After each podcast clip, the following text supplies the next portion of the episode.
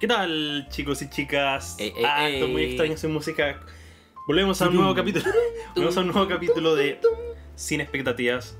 Eh, oye, que- ¿cachai que justo ayer? No lo siento, primero me voy a introducir. Soy el Co, baja frecuencia, y conmigo está. El Charlie de Corta Negro, quizás. Y ahora, ah, ¿qué, qué quiero decir esto? Ayer estaba grabando como varios.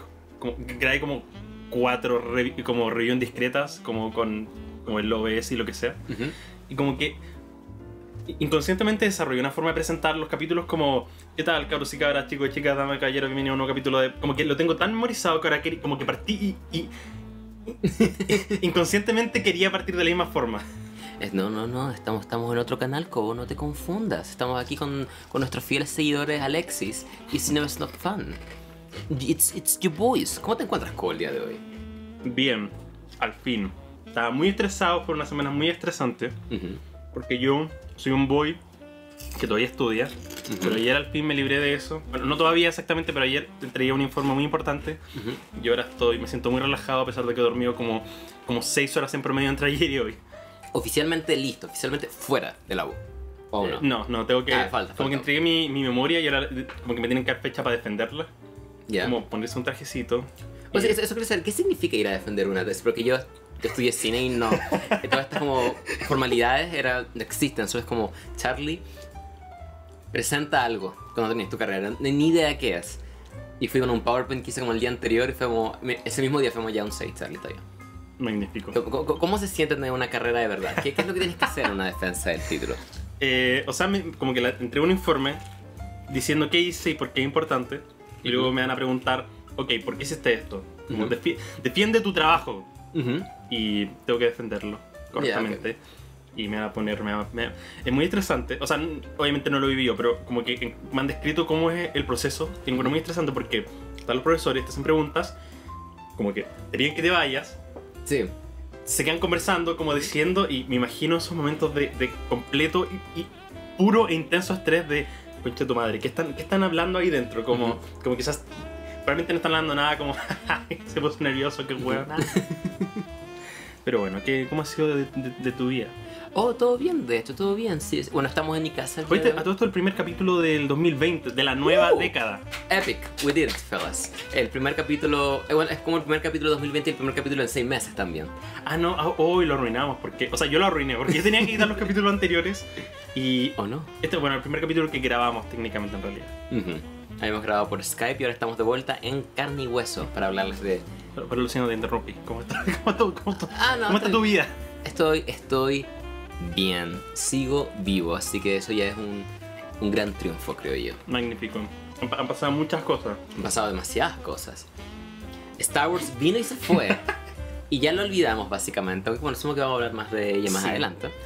Y, o bueno, los de oro, toda la temporada de premios, básicamente, y las nominaciones a los Oscars fueron ayer.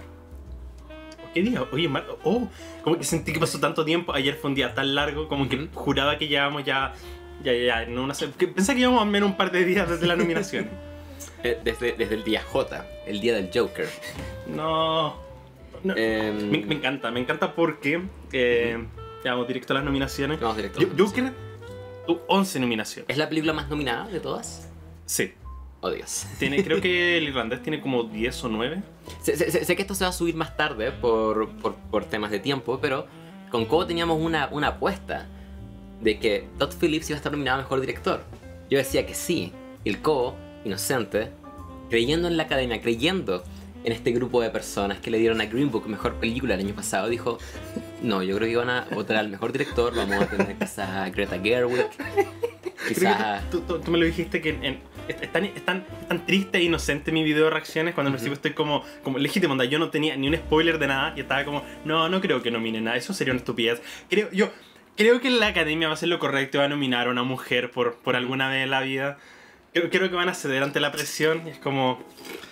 De, de hecho, me encanta porque hay un momento, justo antes de que anuncien a Mejor Director, pensé como, oh, yo creo que sí, de verdad van a nominar a Greta Gerwig, creo que eso va a pasar de verdad. No iba mal eh, Little Women, iba como ya teníamos a Florence Pugh, al fin nominada, muy contento por eso. Teníamos Si- a... Sin haber visto Little Women, voy a hasta, hasta el jueves que la vea, voy a fingir que es una nominación por Midsommar. Sí, yo también, estoy igual. Eso y, y Fighting with My Family también. Este fue, este fue el, el- el- el año como de... Florence Pugh. Sí, me encanta porque mi reseña de mm, Luchando con mi familia, digo Florence, Florence Pug. Eso me, me va a perseguir toda la vida. Eh, Eh, está- la, la- la más nominada será Joker con 11. Ya. Con 10 está El Irlandés, 1917 y Hollywood. Oh, y después, como que cae a 6 al tiro con Jojo Rabbit, Mujercitas, eh, Marriage Story y Parasite. Impresiones generales de las nominaciones antes de entrar al, al detalle. Esto- ah, supongo que estoy.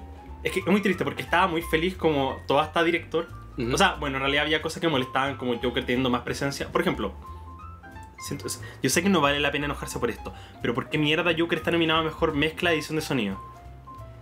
Es que verás, Co, cuando, cuando el Joker, cuando él baila esa canción y ponen esa canción, eso fue epic, déjame decirte. Así que yo creo que mejor mezcla y edición de sonido.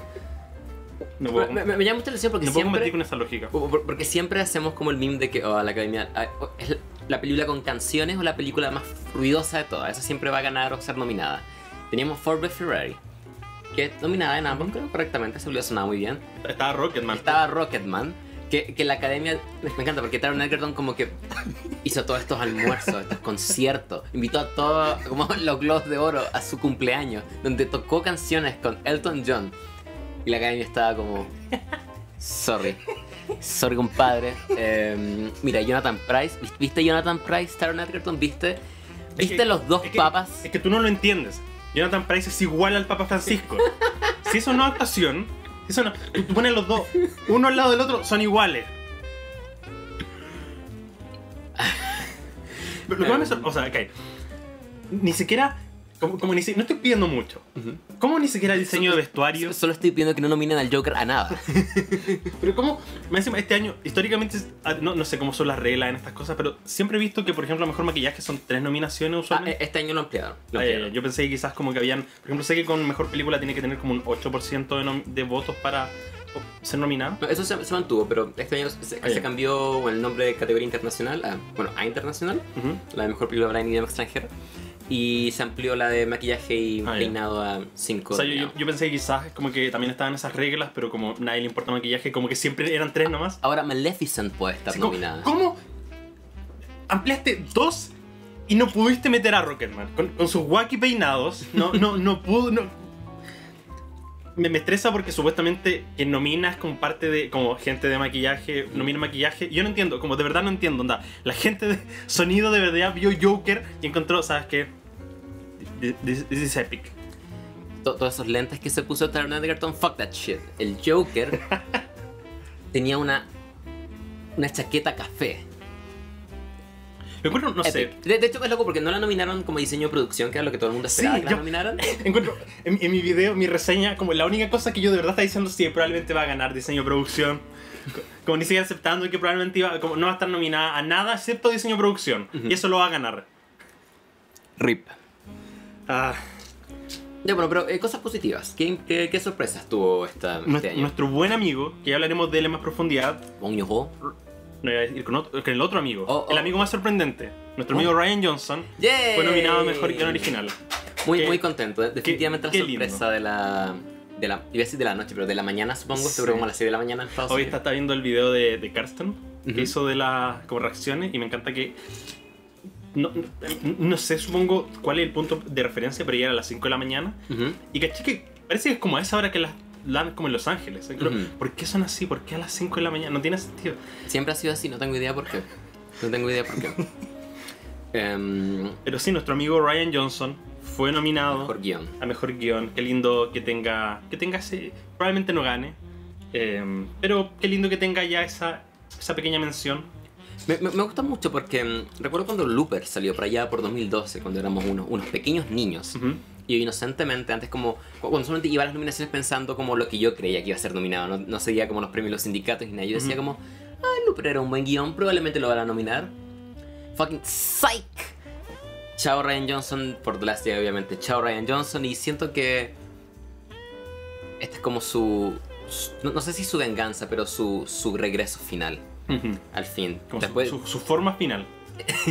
este, es como, este es como el fin de su arco de personaje. Después de todo lo que lo basurieron por la ciudad que vamos a hablar después. Así que más Ryan Johnson por el día de hoy. Más aún considerando que yo he escuchado mucha gente, como ya hay gente que odia a Ryan Johnson, cree que es la peor persona en la Tierra, Ujú. pero he escuchado mucha gente que dice algo entre líneas de Ryan Johnson un excelente director, pero un pésimo guionista. Y como que el problema de The Last Jedi es que estaba bien dirigida, pero la historia era basura. Entonces encuentro que, que más encima haya sido Mm. nominado por guion original es como... como- Esa categoría, esa categoría es tan bonita, guion original. Tenemos a Knives Out, tenemos a Tarantino, tenemos a um, tenemos Parasite, y a Noah Marriage. Story y tenemos 1917. Ah, Podríamos estar es- que es- casi esa- que no tiene historia realmente. Eh, Como, eh, como un, un boceto de ya. Personaje va a ir de acá a acá. Nominaron el, como el, el blueprint, como la- las flechitas que hicieron en un papel grande donde tiene que ir la cámara. No, no, ok. 1917 tiene un guion. Solo que no es un buen guion. Es como, eh, ¿recuerdas cuando eh, fue los Critics' Choice que 1917 ganó por mejor edición? Sí. Que, que, mm, Entiendo, sé que mucha gente va a tratar de engañarnos a todos por esto mismo, pero como editor puedo decirles que eso no es edición. Esos son efectos. Unir, unir planos no es edición. No en ese sentido al menos. es que- Es un efecto especial. Sí, como que, como que, ya, ok. Alguien tuvo que. Como, es un trabajo que alguien tuvo que hacer. Ujú. Pero no es algo que uno, como que es hacer la pega realmente. No tiene que ver con, onda, la persona que está editando no tuvo que tomar decisiones como ya, ¿cuánto va a durar esta escena antes de cortar? Por ejemplo, me acuerdo con Roma, yo decía como yo me encantaría que fu- fuera nominada y ganara mejor edición y la gente estaba como ay tenía muchos planos secuencia oye no tiene edición porque los planos son largos y es como un editor tiene que tomar la decisión de cuánto extender el plano cuánto eso es una decisión como humana pero en 1917 como no hay como decisiones humanas como solo cortas cuando tienes la oportunidad de cortar para hacer que se vea como como fluido Que además son planos y cortes ya predeterminados por el guion probablemente. Sí. Y por el director como meses antes de que esto de que la edición ocurriera. Como tomando en cuenta comparándolo con The Irishman, por ejemplo, donde Ujú. tienes que tomar una película de tres horas y media, considerar pacing, orientación espacial de los personajes, que la escena se entienda, que las miradas estén como bien alineadas, que, la que no solamente la película, sino que cada escena individual fluya bien. Hay tanto, tanto más a la edición que simplemente unir planos. aparte que bueno tú no has visto Jojo Rabbit Pues no, la veo el En, jueves. en- pero en esa categoría también está Jojo Rabbit y yo siento como ah, me- mejor montaje como realmente como teniendo no sé Marriage Story Eso que- iba a decir, ¿estamos de acuerdo que la película mejor editada del año es Marriage Story? sí yo creo que Marriage Story y Parasite como que creo Ujú. que están muy por ahí porque la, la edición de Marriage Story tiene tanta como Es, es tan emocional, es, ¿eh? es parte de la historia Ujú. como no puedo imaginar esta historia con otro tipo de montaje que es- esa, ¿Recuerdas esa escena cuando están como en el portón? Ujú. Y la cámara me corta ta, Sí, ta, ta, me rápidamente. Uh, me da escalofrío de solo pensar en ello. Eh, pero vay- vayamos categoría por categoría. Ok, porque ya... Pues, pues, montaje era como de las primeras así que Ah, ya, maravilloso. Ahí ah, y, a- ¿y ¿Quién te gustaría que gane el montaje? Ah, hagamos esto. ¿Quién te gustaría y quién crees que va a ganar? Pero primero voy a tirar los tuyos. Está Ford vs Ferrari, Dale. El Irlandés, Jojo Rabbit, Joker, Parasite. Lo que quiero de verdad que gane es Parasite. Ujú. Si Parasite llega a ganar sería magnífico porque su montaje encuentro que le da demasiada personalidad, especialmente en, no sé, cuando... Una parte que como que universalmente todos aman es cuando están como intentando... sa- Bueno, no sé si es... No voy a dar spoiler, pero hay un momento que están intentando un plan para la familia, que el montaje es, es tan divertido, es tan frenético, tiene, tiene, es, es- es magnífico. Y me encantaría que llegara a ganar. Ahora, ¿cuál crees? Yo que creo que probablemente va a ganar Ford vs Ferrari. Yo estoy Porque es similar. como la película con más montaje. Estoy similar en el sentido que creo que va a Ford vs Ferrari porque es como la más como showy, como la que más se nota su edición, supongo, y que es excelente. De verdad es excelente. Como que Ford vs Ferrari, mientras creo que ninguno de los dos no la amamos demasiado, eh, eh, Pero como que estamos de acuerdo que que- tiene. como- técnicamente es muy buena. Ujú. James Mangold sabe lo que hace. Me gustaría que ganara The Irishman, de hecho. Selma Oh. Schoonmaker, creo que es probablemente la mejor editora del mundo, Ujú. viviendo ahora. Y mm, creo que para que hacer una película de tres horas y media que fluya tan bien, fluya tan rápido, sea tan, también tan revisitable como The Irishman, creo que el 60-70% de eso está en la edición de ella. Yo creo que también, como que siento que lo que puede afectar negativamente esta cosa, como este meme de ah, es muy larga. Y mucha gente puede culpar al montaje y decir como, ah, no lo merece porque es tan Mm. larga y es tan aburrida, entre comillas. Aunque, no sé. Yo, yo, yo- como que usualmente hay muchas películas como clásicas que son tan largas como El Padrino, eh, Había una vez en, en En América, América, como películas que todo el mundo como que adora y son extremadamente largas, pero está viendo como una estadística histórica del Oscar y esta es como, Irlandés como la sexta película más larga en estar nominada al Oscar. Hmm. Por lo que puedo sentir que haya gente que, como miembros de la academia, que culpen al montaje por, por qué se siente tan larga. Aunque no le quitó más escena, que es terrible editado. Buena, buena esa. Ah, pero bueno, ambos estamos de acuerdo que la que quizás tiene más probabilidades es Ford vs Ferrari. Sí. Ya, y, y si, si ganara Parasite también. Feliz. Creo que la, única que no quiero es yo, yo, Joker. o sea que ok, voy a ser justo. Creo que tanto yo, creo que incluso Joker tiene mejor montaje que Jojo Rabbit. Porque Jojo Rabbit no es una película que a mí me surja como acá el montaje está haciendo como es servible, es funcional, pero eh. Efectos visuales tenemos Avengers Endgame, El Irlandés, El Rey León, 1907 y Star Wars. Muy contento de ver a Irlandés aquí. Muy, muy Sí, contento. pensé que no lo iba a lograr por un También instante. pensé que no. Mm, Odio mucho, no, no es sorpresa porque ya salió la lista corta, pero odio mucho que Adastra no llegó a esta categoría. Sí, la, la Y- una película más perfectamente construida en cuanto a efectos especiales. Estaba Cats y no estaba Adastra. Tampoco de Tía Pikachu, mejor efectos visuales, supongo ¿No, que. estaba en el shortlist? No. Ah. Mm. Em, a ver, avancemos. Rey León. Eh, Supongo que yo creo que probablemente vaya a ganar porque ganó el libro de la selva, es como lo mismo. Em, pero la que más me gustaría que ganara, probablemente. mm, yo creo que. Ay, no sé. Honestamente, nadie me emociona en esta categoría. No, Porque, a ver, Star Wars. como que. No quiero. la- Las que definitivamente no quiero que ganen son 1917 y Star Wars. ¿Por qué? Por mucho que me haya cargado el Rey León realmente, sino que al menos está empujando la tecnología a nuevos lados. Mientras que tanto Star Wars como 19... Bueno, 1917... Ok. Hay un efecto en el sentido de que sí. Muchas veces la- las batallas son amplias, sobre todo el final. Tienes que borrar cosas, tienes que hacer que todo esto fluya como una toma continua que... Siento que hemos hecho antes y de mejor manera incluso. No sé, como que... O sea, no hay, no hay nada que yo encuentre que esté mal ejecutado, pero tampoco nada resalta como. Exacto. No, no, no, no, no, vi nada nuevo en 1917, en mi opinión al menos. Y... mm, ah, eh, bueno, irlandés... Creo que si irlandés y o Rey León ganaran por mí estaría bien. Sí, creo, que, creo que- gane irlandés más para que tenga más como número de Oscars realmente.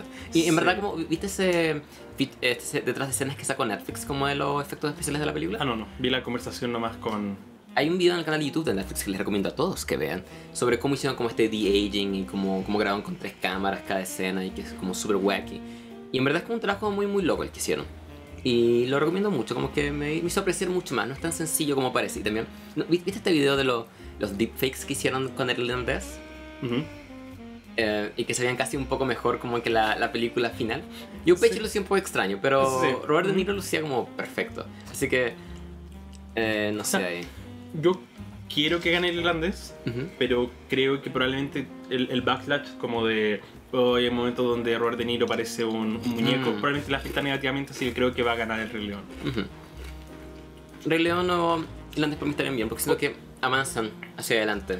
O quizás siento que puede ganar. Yo no quiero, pero eh, cuando di mis predicciones de los critics, como yo pensaba, probablemente va a ganar 1907 porque 1907 es como la más seria de las nominadas. Últimamente está hablando siempre la más seria. Que se, que se ve bien al menos, porque el irlandés es también la más seria, pero como hay gente que probablemente ve- vea esto mismo que digo, em, siento que quizás podría ganar Endgame, porque como que este es el cierre de la franquicia y como que puede hacer, como que Disney, el, Disney tiene que poner dinero en alguna de estas dos películas y quizás quiera como darle este pequeño premio a Endgame, pero probablemente sea el Rey León.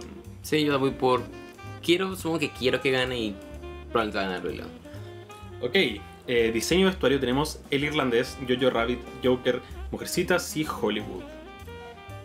Interesante lista de denominados, debo decir. Creo que mi amor en esta categoría va por Hollywood, probablemente. Sí, sí, de acuerdo. No, no solamente en cuanto a como. No solo que recrearon una época muy bien, se, se sienten como los 60 a ver esa película, sino que también tiene tanto. Todos lucen tan bien en esa película, todos están tan bien vestidos, Dios mío. Em, hay, hay, tan- hay tanto colorido, hay tanta Sí, variedad. Como que la, la comparo con el irlandés, que también encuentro que tiene muy buen También. vestuario. Pero siento que eso mismo, como me gusta mucho el color, como la variedad. Como ya en irlandés, como to- casi todos usan trajes, Trajes. supongo. Me gusta mucho la variedad del vestuario, que Ujú. siento que es parte de la, la vida de la película. Lo, lo que sí siento que le puede dar el. A la, la única que no, no he visto yo, al menos, es Mujercita, así que. Ujú. Pero es como la película de Sí, época que supongo gana que- porque tiene ropa de época que como que siempre está ahí. Sin desmerecer el trabajo que probablemente fue grande. Lo que sí creo le puede dar como el, el extra como paso para el irlandés para ganar es que siento que esa película toma lugar en varias décadas. Entonces, eso se ve reflejado en el vestuario también probablemente Ah. es más complicado hacer y es más complejo que el de una película con solamente una época fija. Em, eh, me encantaría que ganara Once Upon a Time in Hollywood, pero creo que voy por el irlandés en esta. ¿Cuál creo que va a ganar? A mí me gustaría que ganara Hollywood, pero yo creo que va a ganar Mujercitas, si tuviera que Uh. apostar. No la he visto, pero siento que Mujercitas probablemente se a casi con las manos vacías y esta es como el- la cosa que le van a dar. Siento que un caso casi como Black Panther el año pasado, que Black Panther como que tenía muchas nominaciones, pero no le iban a dar ni un premio serio, así que era como ya démosle vestuario, producción. Y, y ahí, ahí- como que sacó banda sonora como... como- yo, yo diría que por suerte, como yo no estaba esperando para nada que ganara sonora, y acá siento que probablemente lo la academia se ponga de acuerdo y diga, ya sabes que Mujercitas, toma, toma tu premio. Para, para huear. Entiendo, entiendo, entiendo. Y avanzando a eh, maquillaje y. Ah, ¿cómo se dice? esto? Vestuario, no, eh, peinados. Ma- maquillaje y peinado. Siempre digo maquillaje y luego pienso, no, la categoría es maquillaje y peinado. No Vamos a desmerecer el trabajo de la gente. Está Bombshell, Joker, Judy, Maléfica, Dueña del mal Dueña del Mal y el y, título entero. y 1917 por algún motivo. Oye, ¿no, no supiste cuántos cortes de pelo corto tuvieron que hacer de militares en 1917? ¿Cuánto pelo fue derramado para esa película? A, a- Em. a menos que, a menos que consideres como, como maquillaje, no sé, como lo- los cuerpos como descompuestos, Mm, no, no entiendo esta no entiendo esta elección. Sa- sa- ¿Sabes? Como versus Rocketman, como Sí. Oops, sorry, Taron. Eh, creo que en esta categoría me voy por Bombshell. Sí, yo creo Porque que es la categoría de Bomb. Es la que. Esta es la Vice de este año. Es, es- es la cosa, la, todos hablan de la película. Oh, eh, Darren Lucy Wall a Megan Kelly. Y, y va a ser como el, es como el típico como premio por actor que es el que más engorda o el que más Sí. se, se golpea a sí mismo. Esta es eso, es como la que Mm. más mejor logra imitar una cosa real. Acá supongo que la que quiero que gane es Joker. Creo que el. No, es que Joker tiene un personaje que es como el. Ah, en realidad no sé quién quiero que gane. Judy. Em, O sea, no he visto Bombshell, quizás es muy buen maquillaje, pero no sé cuál es como la que me. No, no hay nada que, me entusiasme. Em, Creo que por. so- Solamente como por viendo lo, lo que hay. Creo que no, no me molestaría que gane Bombshell como personalmente. Y- y sin haber visto la película, Ujú. solamente como por, como por primera impresión, creo Ujú. que hicieron un muy buen trabajo. Onda, de verdad, eh, ninguna de ellas luce como ellas en la vida real. Así que, eh, cool, cool, gracias. Gra- gracias Lionsgate, gracias por tanto. eh, avanzando a mejor fotografía. Uh, tenemos El irlandés, Claro, Joker, claro. eh, The Lighthouse, 1907 y Hollywood. Qué bonito The Lighthouse. Creo, Qué creo- bonito. Probablemente ambos estamos de acuerdo en, en- en quién va a ganar y quién queremos que gane. Sí, totalmente. Se- ah, Qué bonita The Lighthouse. Ojalá The Lighthouse ganara esto. Sería maravilloso. Sería lo, pero lo- lo más hermoso, pero eso Nunca, eso va, a nunca va a pasar. pasar. Nunca va a pasar. Dicho eso, va a ganar Roger Dickens. Que- que está bien. Sí, está bien. Tiene como 17 nominaciones y Oh. ha ganado una vez, así Am- que... am- Amo que somos tan pasivo-agresivos con 1917. Como, sí, es buena. Pero es, es triste porque... Pero. Oye, no soy racista. Pero. Es triste porque a ambos nos gustó mucho 1907. Ujú, Tenemos como un 7 de 10 ambos. Sí, pero es como, como este año ha sido tan bueno Ujú, que no, no puede evitar quedarse como, como tan atrás. ujú. Yo, yo lo comparo demasiado al discurso. Para mí, este es el discurso del rey si esto fuera el 2010. Ujú. Como en un peor año. Donde si esto hubiera ganado el año pasado, estaría. Ah, estaría sí, contentísimo. excelente. Excelente, gracias. Pero. Versus. Hollywood, Parasite. eh, Parasite, Irlandés, Marriage Story. Y- En este caso, creo que Roger Dickens. Esta película existe por Roger Dickens. Sí, que estoy- totalmente. De hecho, creo que si quitamos Lighthouse, esta es mi fotografía favorita. Creo que Mm. eh, el irlandés tiene es, es servible la fotografía. No, no, no la adoro. Creo que, creo que es muy buena, pero no es como lo que haya destacado en mi visión como excelente fotografía. Debo decir, Hollywood creo que tiene mejor. eh, Hollywood luce excelente. Me creo que encanta. ya tiene. Me- o sea, sé que probablemente no va a pasar porque Roger Dickens va demasiado fuerte este año, lo que me alegra, ojalá, ojalá gane, lo merece totalmente. Pero Hollywood luce tan bien, tan, tan, tan, tan bien. No, no sé si viste esa foto que salió antes del estreno de la película de cómo iluminaron como la- las autopistas para que anduvieran los autos. Oh, no. Tienen como, como las luces de, mm, de la calle, como de las carreteras normales, son demasiado bajas para el 35 milímetros, que requiere como mucha luz para exponerse bien. Pusieron como grúas con focos gigantes, como de metros de ancho, como cinco grúas distintas, como apuntando hacia la calle, para que la calle se viera como iluminada de noche. Así que eh, creo que es Roger Elswit el que hizo la fotografía de, mm, de Tarantino. Eh, no fue Robert Peterson. Fuck.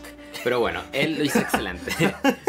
y por mucho más que le pueda tener, eh, The Lighthouse. The Lighthouse, The Lighthouse. ¿Qué, Sí, qué creo que- triste es que cuánta gente va a ver su ballot, va a ver las películas, va a decir como, ay, pero es en blanco y negro. Ahí está, está cortada, es, es uno es a uno, no, terrible fotografía. ¿Cómo voy a votar por esto? Y la van a ignorar solo por eso. O- o- odio tanto que vean, ¿cómo se llama? Screeners. DVD screens para, para evaluar esto. Bueno, supongo que The Lighthouse. No, no sé cómo funcionará porque cuando... es- tengo entendido que la razón por la que envían DVD en vez de algo de mejor calidad para que no se filtre, pero cuando las películas ya están en todas partes. Sé que Sony al menos está haciendo algo que encuentro muy inteligente. Es que en, en Hollywood, al menos vi un video de Chris Stockman donde él estaba como revisando que le enviaron un como un triple Blu- Blu-ray, como con, como con- o sea, eran como tres Blu-rays distintos, cada una versión distinta, y Ujú. como que probablemente bo- 4K, te- como que se va a apreciar mucho mejor. Hmm. Así que espero que A24 se la juegue. Es la única nominación que tienen. Ujú. Inviertan algo de dinero en eso. Mi, mi sueño algún día es ver esa película en el cine. Sí, sería hermoso. Sería demasiado hermoso. En, en 20 años más, el Normandí, que la, que la arrestre. que, que la tra- tra- tra- que el Centro Arte Alameda traiga una, una, una, una versión probablemente no oficial. De de hecho, hablando de fotografía, antes de pasar a la siguiente, ¿sabes qué película es absolutamente imposible que hubiera estado nominada? Ujú. Pero que creo que una de mis fotografías favoritas del año, Ujú. Climax, de Gaspar Ah. Noé. Creo que esa fotografía es inmaculadamente maravillosa. O si hablamos de, de fotografías que no estuvieron nominadas y no tenían oportunidad, creo que encuentro un. un- una. Vamos, Ah, se me, puedes. se me va la palabra. Tú puedes, tú puedes, vamos, vamos. Encuentro un sacrilegio que habiendo estado Portrait ahí haya nominado Mm. Joker. Onda, Portrait of a Lady on Fire es la película más hermosa del año, o sea, después de The Lighthouse. Creo que entre The Lighthouse y esa. e- e- Esta película se ve como un, un retrato, onda. Captura demasiado bien el tema que quiere expresar. Y supongo que Neon la abandonó cuando cacharon que no iba a ser como la película de Francia.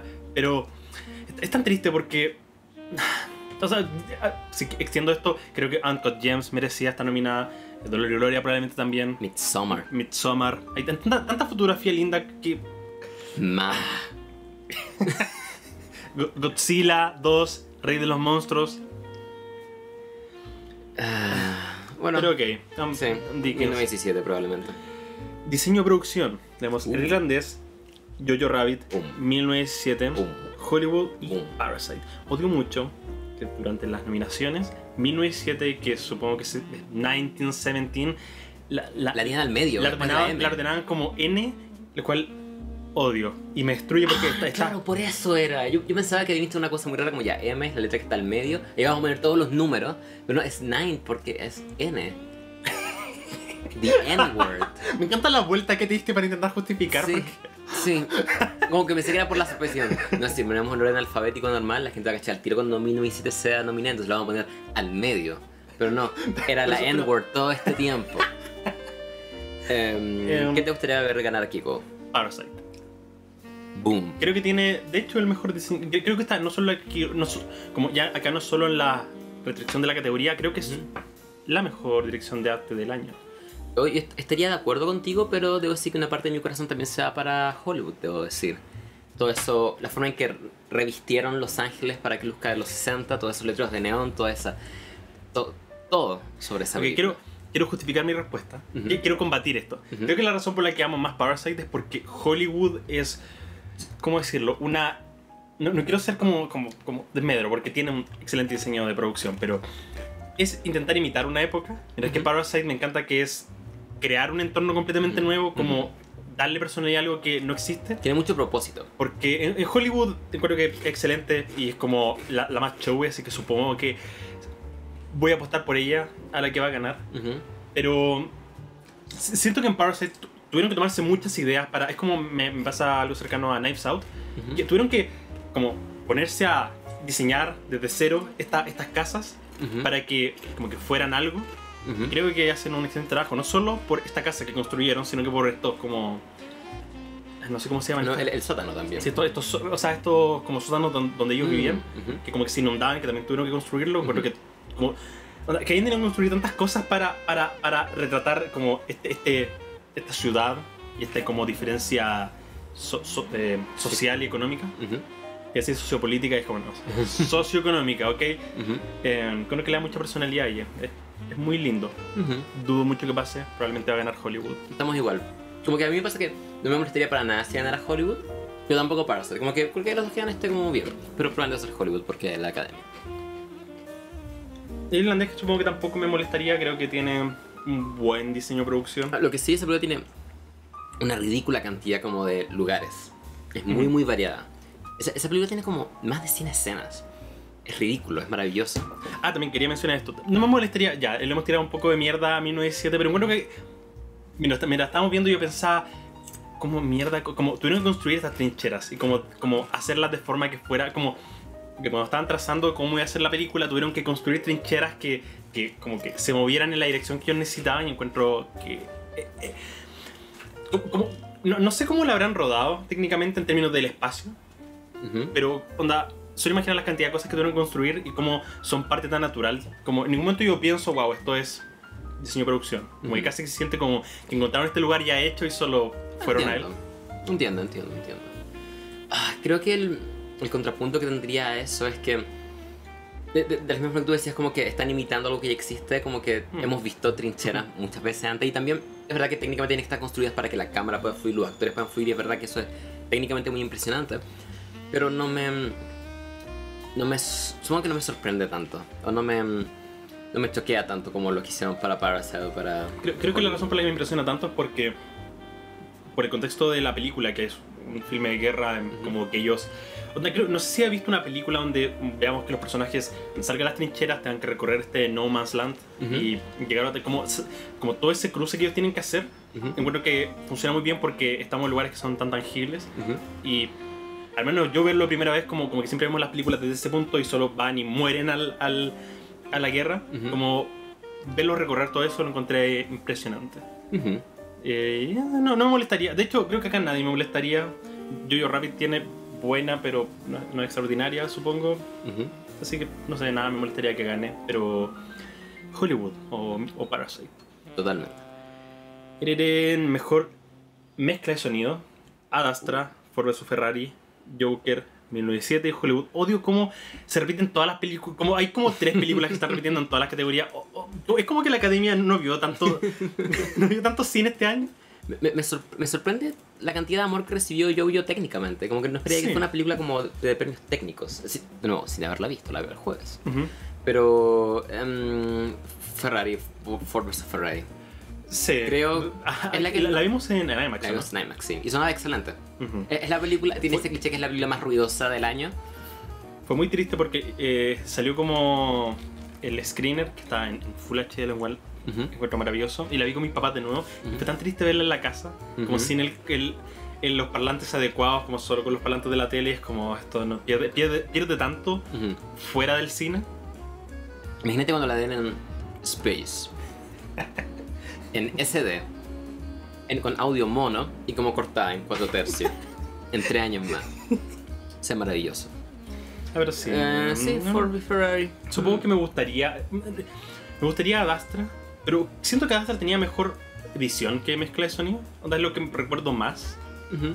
Lo que sí me imagino que a la hora de mezcla de sonido tuvieron que crear, supongo, sonidos que no, no existen en la vida real. Sí, sí, dudo mucho.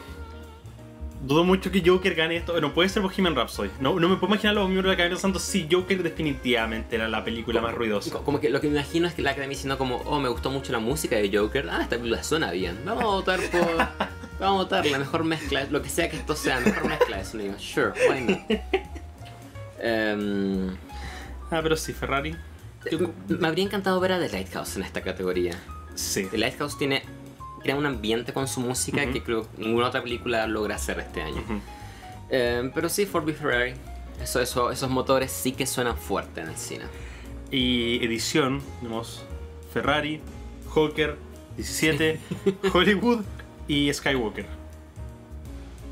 Em, Ford y Ferrari también Sí. van a votar por lo mismo en ambas categorías, no les interesa. No entiendo muy bien por qué Hollywood está en ambas categorías. No, no, no me impresionó el sonido, supongo. Con... Mm, creo que es una película como técnicamente muy bien hecha, como que todo es de excelencia en ella. No sé si porque sea la película que más llama, el, su aten- llama la atención a estos aspectos, pero creo que... A ver, ¿cómo, explicar esto sin sonar como que no tengo idea de lo que estoy hablando? Eh, creo que la que a mí me pasa que entiendo perfectamente. O sea, yo no soy un experto en ninguno de estos temas, pero Ujú. cuando pienso en Ford Ferrari como una película que le agrega tanto la forma en que mezclas y montas el sonido, pero que Hollywood yo pienso, ok, si lo hubiera mezclado o la- lo hubiera montado de otra forma, como ¿cuánto, ¿cuánto perdería la película? ¿O cuánto gana por el hecho de la forma en que está? Como que siento que es, es servible y supongo que en contexto está bien, pero... Como que no, no sé, siento que hicieron cosas bien creativas en Hollywood. ¿Recuerdas la escena cuando, bueno, spoiler supongo, cuando Brad Pitt como eh, se droga y como que todo suena como que los bajos suenan como mucho más fuertes, suenan como... No, porque Sí. sí, sí, hicieron cosas creativas con el sonido. Me, me- sorprende. Estoy tratando de justificarlo. Yo, ok, yo sé que todo el mundo está en esta parada de Marvel, Theme Parks, pero me sorprende mucho que Endgame no llegara a estas dos categorías. Yo estaba seguro que iba a aparecerse. Bueno, creo que el sonido, el sonido era, era bastante bueno. Habiéndola visto dos veces en el cine, como que Ujú. de verdad me, me impresionó. De, de hecho, Endgame sacó como, como una. Una. Y tengo entendido que Disney igual, esta, esta vez sí le puso un poco de empeño a Endgame a, intentar que, que Robert, apareciera. Robert Downey Jr., el mejor actor. Nunca. Pero, pero bueno, canción original tenemos Toy Story Uf. 4. A- a- Antes que hable. Probablemente la peor lista de nominadas a mejor canción original en años, desde 2011. Sí, pero po- podría haber sido peor. O- sí, podría haber sido mucho, mucho peor. Está Toy Story 4 con, con I Can Let Your, You Throw Yourself Away, que al menos no es de, de La- Ballad la of the balada. Lonesome Cowboy. Qué terrible canción, tío. I'm Gonna Love Me Again de Rocketman. La peor canción de la película. es objetivamente la peor Sí, canción la- de la porque es película. la única como que, que, Nueva. que, que- que compuso Elton John como en los últimos 20 años. I'm Standing With You de Breakthrough. No he escuchado eso. Pero so- me- me- ya la puedo imaginar. Solamente con saber el tipo de película que es Breakthrough, ya puedo imaginar perfectamente el tipo de canción y sé que no me va a gustar. Into the Unknown de Frozen 2. Fuck off. y Stand Up de Harriet. Al menos, al menos, ok, ok. al menos no está Spirit de. Lion King y Speechless de Aladdin. Beyoncé, ¿quién te conoce? Queen Bee, more like Queen. Ok, eh, va, va a ganar Rocketman. Sí, Creo que podría ser Frozen 2, pero siento que Rocketman es como ya Elton John. sí. De- Y, ta- y también Frozen viene demasiado debilitada en esta temporada de premios. ni, siquiera, ni siquiera fue nominada a mejor película animada. ¡Boom! Magnífico. Vamos a llegar a esa categoría. Esa... Pero Mm. sí, espero que sea Rocketman. ¿Tú, me decías que esperabas que Parasite fue nominada por, por el Jessica Jingle. No, no, no. ¿O no? No, no, Tiene una canción que se llama um, Glass of You, Soyu o algo así. Ah, ok. Que la escuché, no, no, no recuerdo dónde salía en la película, solo la escuché después y pensé como, ah, me imagino la academia dándole amor y pensando ya, esto, nominémoslo quizás. Probablemente la escucharon, no entendieron la letra y dijeron, nah, nah. Y, a ver, este tal compositor, ¿Elton John acaso? A- aparte, otro, otro motivo por el que encuentro que quizás Rocketman va a ganar esto es porque el Globo de Oro, Elton John y, ¿cómo se llama este el otro tipo? Eh, no, eh, Bernie, Bernie Ah, ah.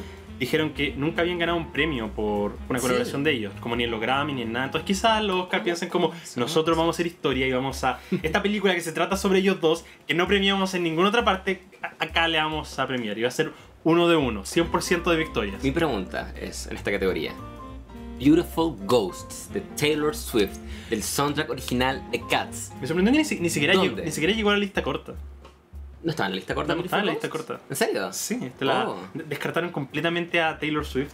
Rip. Era la peor parte de la película en todo caso, lo siento Taylor. Tú no fuiste a la Cat School, lo sé, porque eras la que menos actuaba como un gato, solo actuabas como Taylor Swift. Magnífico. God damn it, Taylor.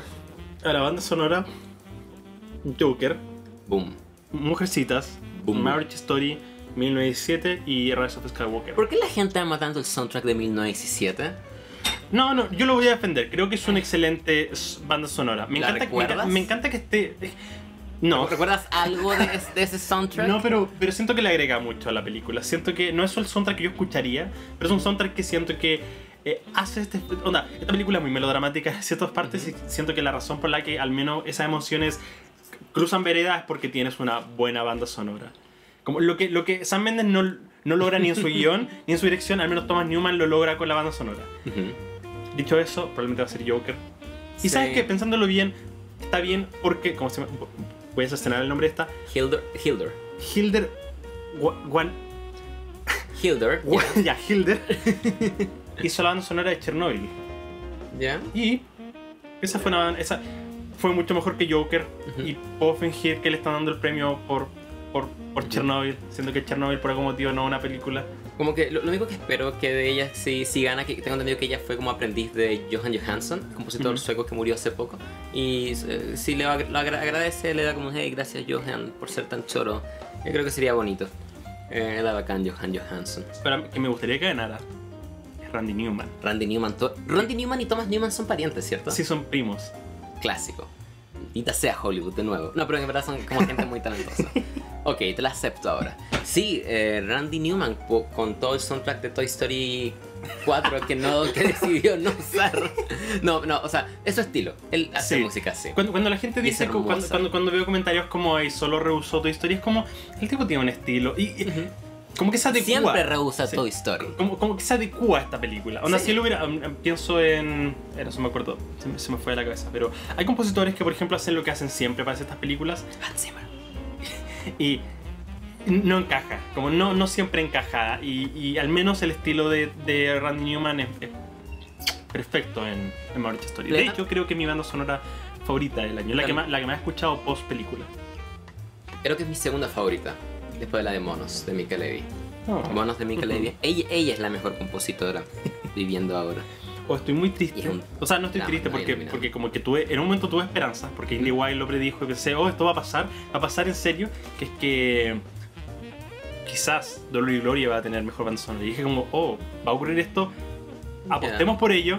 ¿Mm? No pasó, pero hubiera sido magnífico, porque hace poco volví a ver Dolor y Gloria por tercera vez y adoro esa banda sonora, encuentro que Ujú. es increíble. John Williams, ¿por qué? Porque Con su peor banda sonora de Sí. Star Wars, Yo, encuentro- probablemente. yo encuentro que él hizo cosas nuevas en The Last Jedi. Onda sí es mucho reciclaje de lo clásico, pero siento que al menos agregó un par de temas nuevos. Acá siento que él no hizo nada nuevo. Sí, eh, ya en, hablando sobre las secuelas, en- él estuvo nominado por las tres, ¿cierto? Sí. Pienso ya, pienso en Force Awakens. Ya tenemos el tema de Rey, tenemos el tema de Kylo, El tenemos tema de la resistencia también. En The Que, Last que yo creo que es mi top 5 en este momento. Es un, es un gran tema, me encanta eso. En The Last Jedi tenemos variaciones de estos temas, tenemos... Tenemos el- la batalla, la batalla de Crate, que encuentro que tiene una, una Oh, amalgama magnífica de, de canciones. soundtrack.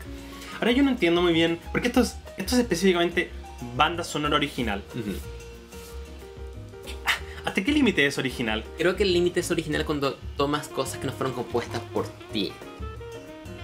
Creo que cuando incluyes como Mozart, incluyes como, no sé, música clásica, que siempre pasa que hay que siempre como que descalifican soundtracks por eso, creo que ahí es cuando la academia está como, no, no, so- sorry, bro. Pero creo que cuando te robas a ti mismo, la academia está como, ok. Ah, ya. Entiendo. Eh, pero sí. No, no, no recuerdo ningún como cue musical, musical de, de Rise of Skywalker. Con suerte recuerdo de Rise of Skywalker. Ya, cortos, vimos algo. Yo ayer me puse a ver cortos, separados. Cortos. eh, eh, ¿Animados o live action estamos hablando? Porque los dos. ¿Lo, lo Muy mencionamos si quieres? contento, sí, muy contento por Hair Love, que está nominada. Muy, muy contento por eso. Y también por Kid Bull. Ambas, ambas dos. No, no, no he visto. No, he visto Sí, Kid que- Bull. creo que me justifiques por qué. no, no, no la he visto. Ujú. Pero, Pero- pero creo que es como de gente como de menor nivel, como en Pixar y Disney, Ah, que son estos cortos y como ya bien, bien por ello. Sí, porque ¿La ayer, viste? vi, Es terrible. ayer vi los dos y. Oye, Hair Love. Ok, Hair Love es, es linda. Como que ayer dije, ya sabes que voy a ver todos los cortos anima. Como. Voy a intentar verlo. Como en verdad lo que hice fue que tenía una lista en Letterboxd donde solo tenía como las nominadas. Dije, ya que voy a agregar los cortos. ¿Están todos, ¿Están todos disponibles? Eh, no. O sea, que intent- intent- quería, como dije, ya sabes que por primera vez voy a intentar ver los cortos como en documental, live action y animado.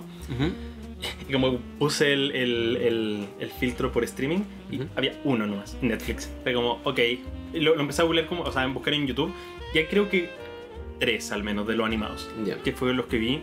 Y me gustó mucho eh, Sister, Ya. que encuentro que es ba- bastante lindo. Como que no quiero spoilear de qué trata, pero onda, si no tienes idea, como que tú piensas que va por un lado, luego va por el otro lado que es terrible, luego tienes otra reconte- recontextualización que lo hace muy triste. Como, Ujú. oh, que es como muy deprimente, un o sea, un documental, un, corto anime muy deprimente. Ok, Kid Bull y Hair Love. No, lo, lo acepto, pero Me, me gusta mucho visualmente Hair. O sea, no, no, no he visto ninguno de los dos, pero Hair Love se veía como visualmente como que mi, mi- mi mayor problema es que Hair Love es como muy. poco. en- Uy, muy, muy. Espérate, Oh,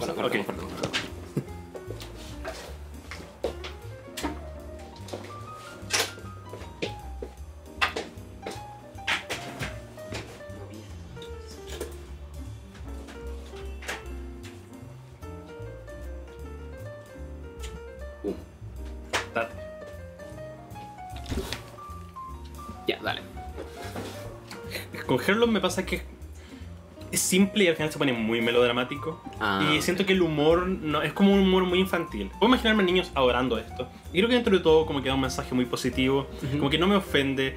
Y qué bueno que nuevas voces estén siendo apreciadas, pero como que personalmente no me gustó. Esperaba que lo dieran antes de Angry Birds 2, que lo dieron en Estados Unidos, pero aquí RIP. Co- Como que tampoco me, me molesta porque supongo que no tengo como, como caballito en estas categorías como pensar, hoy ¿por qué no miraron Herlop en lugar de esto? Entiendo. Pero, ok. Eh, ¿Viste algo? o sea, ¿tiene alguna opinión sobre categoría corto live action? Eh, no, nada, ni idea. ¿Y documental?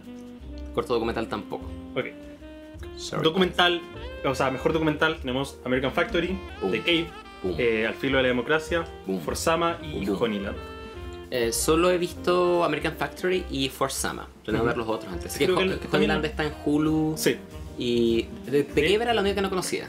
sí, tampoco. O sea, la, la, la, la reconocí porque está en la lista corta, pero no la. No, no, como que no me imaginaba que iba a estar nominada. Al filo de democracia está en, en Netflix, así Sí. que se pueden. po- po- Qué- qué po- podemos ver 4 de 5 al mes. El- el- la categoría más diversa Sí. de, de todas. Cuatro directoras mujeres, cuatro películas habladas en otros idiomas.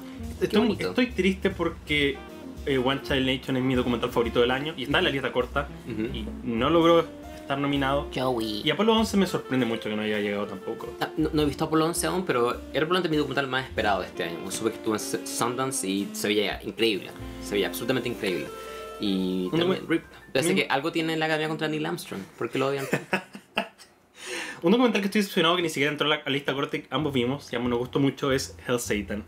Hell Satan es Es, increíble. es demasiado entretenido, es, es- es divertidísimo, lo encuentro como... como Supongo que soy un... Quiero, quiero, quiero unirme al templo Sí, de Satán. ta- También quiero unirme a eso. Es, son como, es como la cosa más razonable y, y, y sana que he escuchado en mi vida. Como, hey chicos, creemos en que Hay, que- hay que amarnos en hay, lo... hay que amarnos, hay que creer en la ciencia. eh, no, no sigamos a falsos líderes. ¿Por, ¿por qué no? ¿Por qué no? ¿Sabes qué? ¿Por qué no? Y me encanta porque ese, como que pasa de burlarse de ellos un poco al inicio a como a entenderlos y después como a como a amarlos hacia el final y también como son los conflictos entre, entre ellos, está como esta subtrama, como esta psique, no quiero spoilearlo, pero que al final como que hace esta otra cosa y es es maravilloso, realmente increíble. También ex- expone tantas como hipocresías como de lo que es casi como el, el mercado de la religión en Estados Unidos. Bueno, muy- Muy- muy- es muy lindo. O sea, no sé si muy lindo en realidad, pero... Es, es muy asequible, es muy entretenido de ver. Me- me gusta esta idea de que esta gente lo único que quería, o sea, su plan era como, ok, vamos a hacer todo lo contrario de las religiones. Ujú. En este momento la religión es algo tan corrupto y terrible que como que lo contrario resulta ser algo razonable. Ujú. Como que vamos, creemos en la decisión de la mujer, creemos en que los homosexuales merecen derechos. Como, como suena tan como lindo, pero como, como no debería ser. Como, Sí, como- Es- como- eso es me ser llama la atención. Onda, la religión es tan pod- pod- podría en este momento Ujú. que quería hacer lo contrario es algo bueno. Eh, sí, muy apenado porque Hills, o sea, eh, estaba en la lista corta. Sí, creo que no está, así que Ah, no, había perdido mis esperanzas, pero One Child Nation es en este momento mi documental favorito. Creo que es, es- es como devastador porque lo que, lo, que, lo que más, como mi punto de venta es que es como una distopia, pero que ocurre en la vida real, como que tú piensas, es como, no sé, tú ves, no sé, The Maze Runner o Los Juegos del Hambre, como cosas que no pueden pasar y tú piensas, wow, en China está ocurriendo esta cosa de que... ¿What? Oh, no tengo idea de qué se trata de eso. de que mm, supongo que la premisa sí que la puedo tirar que de- el, el documental es sobre mm, cómo está la ley del hijo único en China que no podían tener más de Más más, de dos más de un, un- un hijo Ujú. y es literalmente una distopia como la gente como por la propaganda cambiaba su mente y como de verdad creía en esto al mismo tiempo era como algo necesario porque China estaba literalmente al borde del colapso por la, la sobrepoblación Ujú. pero las cosas que como que las familias hacían porque hoy tenemos, vamos a tener otro hijo, como tenían que abortar contra su voluntad, o de repente lo abandonaban y como que se podrían los niños en las calles porque no querían tener un segundo hijo, o porque nació una mujer y ellos no querían una mujer, querían un hombre. Es como algo tan como fucked up que es literalmente como una distopia, pero ocurrió en la vida real que lo encuentro como devastador. Está en Amazon, ¿cierto? Sí, en Amazon. Yo, como que me da risa porque cuando lo logué, lo logué como en Amazon con VPN, pero solo porque ya tenía el VPN puesto y es como en verdad puedo haber visto esto sin VPN. Em, también porque el, documental está dirigido por una, una chica que es china, que como que vivió en Estados Unidos y como que vuelve y como que entrevista y todos hablan de esto como la cosa más natural del mundo, como sí, la como como tú ibas a tener como tú ibas a tener una prima, pero la abandonamos y se murió. Es como la cosa más natural y, ¿O no? y, y- y casual del mundo. Ujú. Y, eh, lo encuentro in- increíble. Así que vean One Child Nation, ya que la academia aparentemente no la vio. Eh, avanzando, tenemos mejor película internacional que Corpus Christi de. a decir Polandia, de Polonia. eh, Honeyland de Turquía. Ah, no, es de. North Macedonia. Macedonia. O no sabía que este país ex- existía. Yo tampoco. Avancemos. Tenemos Le, Le Miserable. de Francia, Dolor y Gloria de España y Parasite de Corea del Sur. ¿Viste el corto de Los Miserables? Sí, lo vi ayer de hecho. No, ¿qué te pareció? Me gustó mucho. A mí también me gustó. Me encantaría ver esto me- expandido. De hecho me sorprendió como lo rápido que terminó, como que de repente terminé y pensé como... oh, casi parecía un tráiler, siento, como... Sí. como Y por lo que caché es como exactamente la misma premisa de la película. Es como esto, Ah. pero extendido. Como que vi, leí como la sinopsis en Letterboxd del corto, como ya ok. Después pongo la película y es como copiado y pegado. Literalmente lo mismo. Las mismas palabras. odio demasiado, odio demasiado que Letterboxd está, está como la película marcada Mm. como que está en movie. Ujú. Como que yo estaba como filtrando los nominados y salía como, Lo Miserable está, está en movie. Y la fui a ver y es como, no, el documento. O sea, el Ah. corto. Me, me engañaron. 'em. Eh, me hubiera gustado que, a ver, no he visto toda esta película, pero encuentro triste que mm, no hayan escogido a Retrato de una mujer en llamas para Francia. Pero algo que leí que me subió la, la esperanza es que aparentemente el director de esta película es el... ¿Cómo se llama esto? El primer afro- afrodescendiente en ser como postulado en Francia, lo cual encuentro que es un buen logro y es como que... Ok, chicas, hay, hay otra oportunidad. Pero también, esta es la primera película de Parasite, la primera película de Corea del Sur nominada al, al Oscar. Iba a decir como Suda Corea o una cosa así.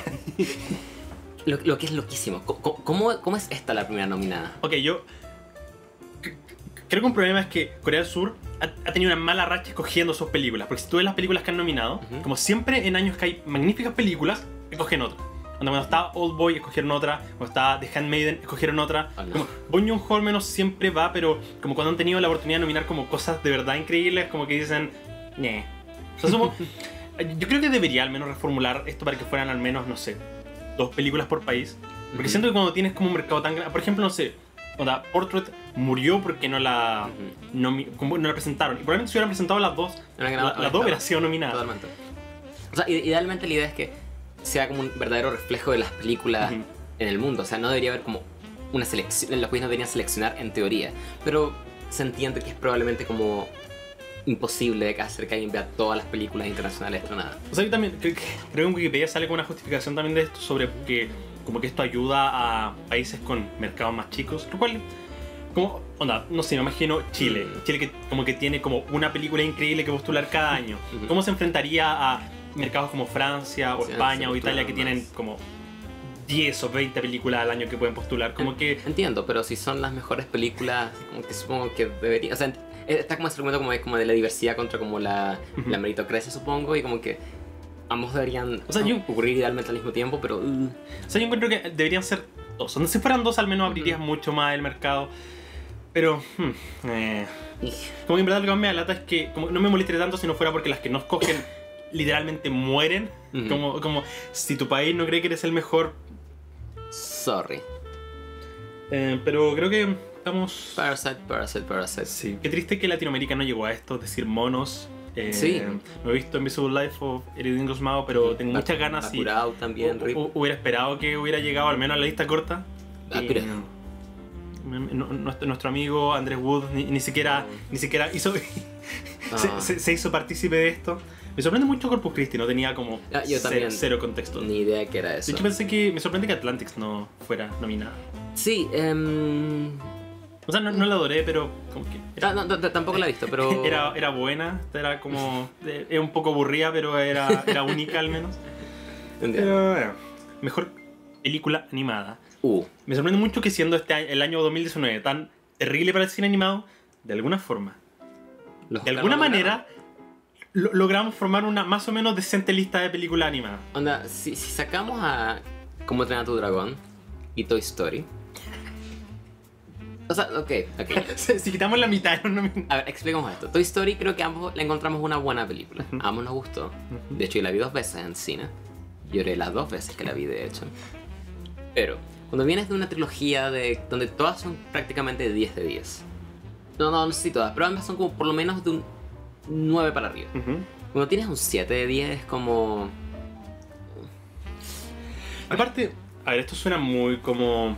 Como que ya, en un, en un mundo ideal siento que Y podríamos. también, y también Pixar. po- Podríamos hablar de la meritocracia y como ya que gane la mejor, pero no vivimos en ese mundo No, y no viviendo en ese mundo, Pixar tiene como 10 premios o, Yes. o más, probablemente tiene como unos 15, ha ganado como casi todos, entonces den- denle espacio al resto, me encantaría que acá gana, bueno, no dijimos los nominados, pero Ujú. Dragón 3, horrible. ojalá no, Por favor.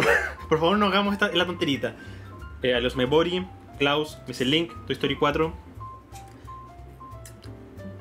Creo que ambos estamos de acuerdo. No, está porque a ti te gustó más los Mebori, pero yo soy full Team Klaus en esta, en esta Ujú. pelea. O cualquiera de las dos que ganara para mí sería perfecto. Pero ambas las tengo con 8 de así que las tengo como bien, bien parejitas, de hecho. Eh, Missing Link solo porque.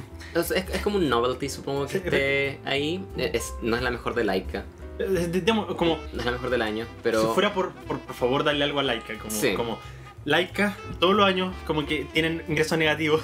Se- sería que es algo lindo tener. Si, esto hace que alguien compre un par de DVDs de Missing Link, bacán. Pero bacán, no es la mejor película, pero... Ah, me denle algo a los chiquillos de Laika, por favor. Si yo tuviera que jugar esta categoría, quien. Creo que mejor es Toy Story 4, pero Mm. quien yo me abordo, me pongo completamente encima es Klaus. Klaus, por favor, Klaus. Me sorprende que, haya sido nominada, porque yo pensé que con Netflix Sí. como que ya iba a desaparecer. Eh, de- debió haber tenido alguna especie de estreno pequeño en Estados Unidos para que fuera elegible, así que bien, bien Netflix. Muy bien. ¿Para quién, quién crees que gane? Va a ganar Toy Story 4. Sí.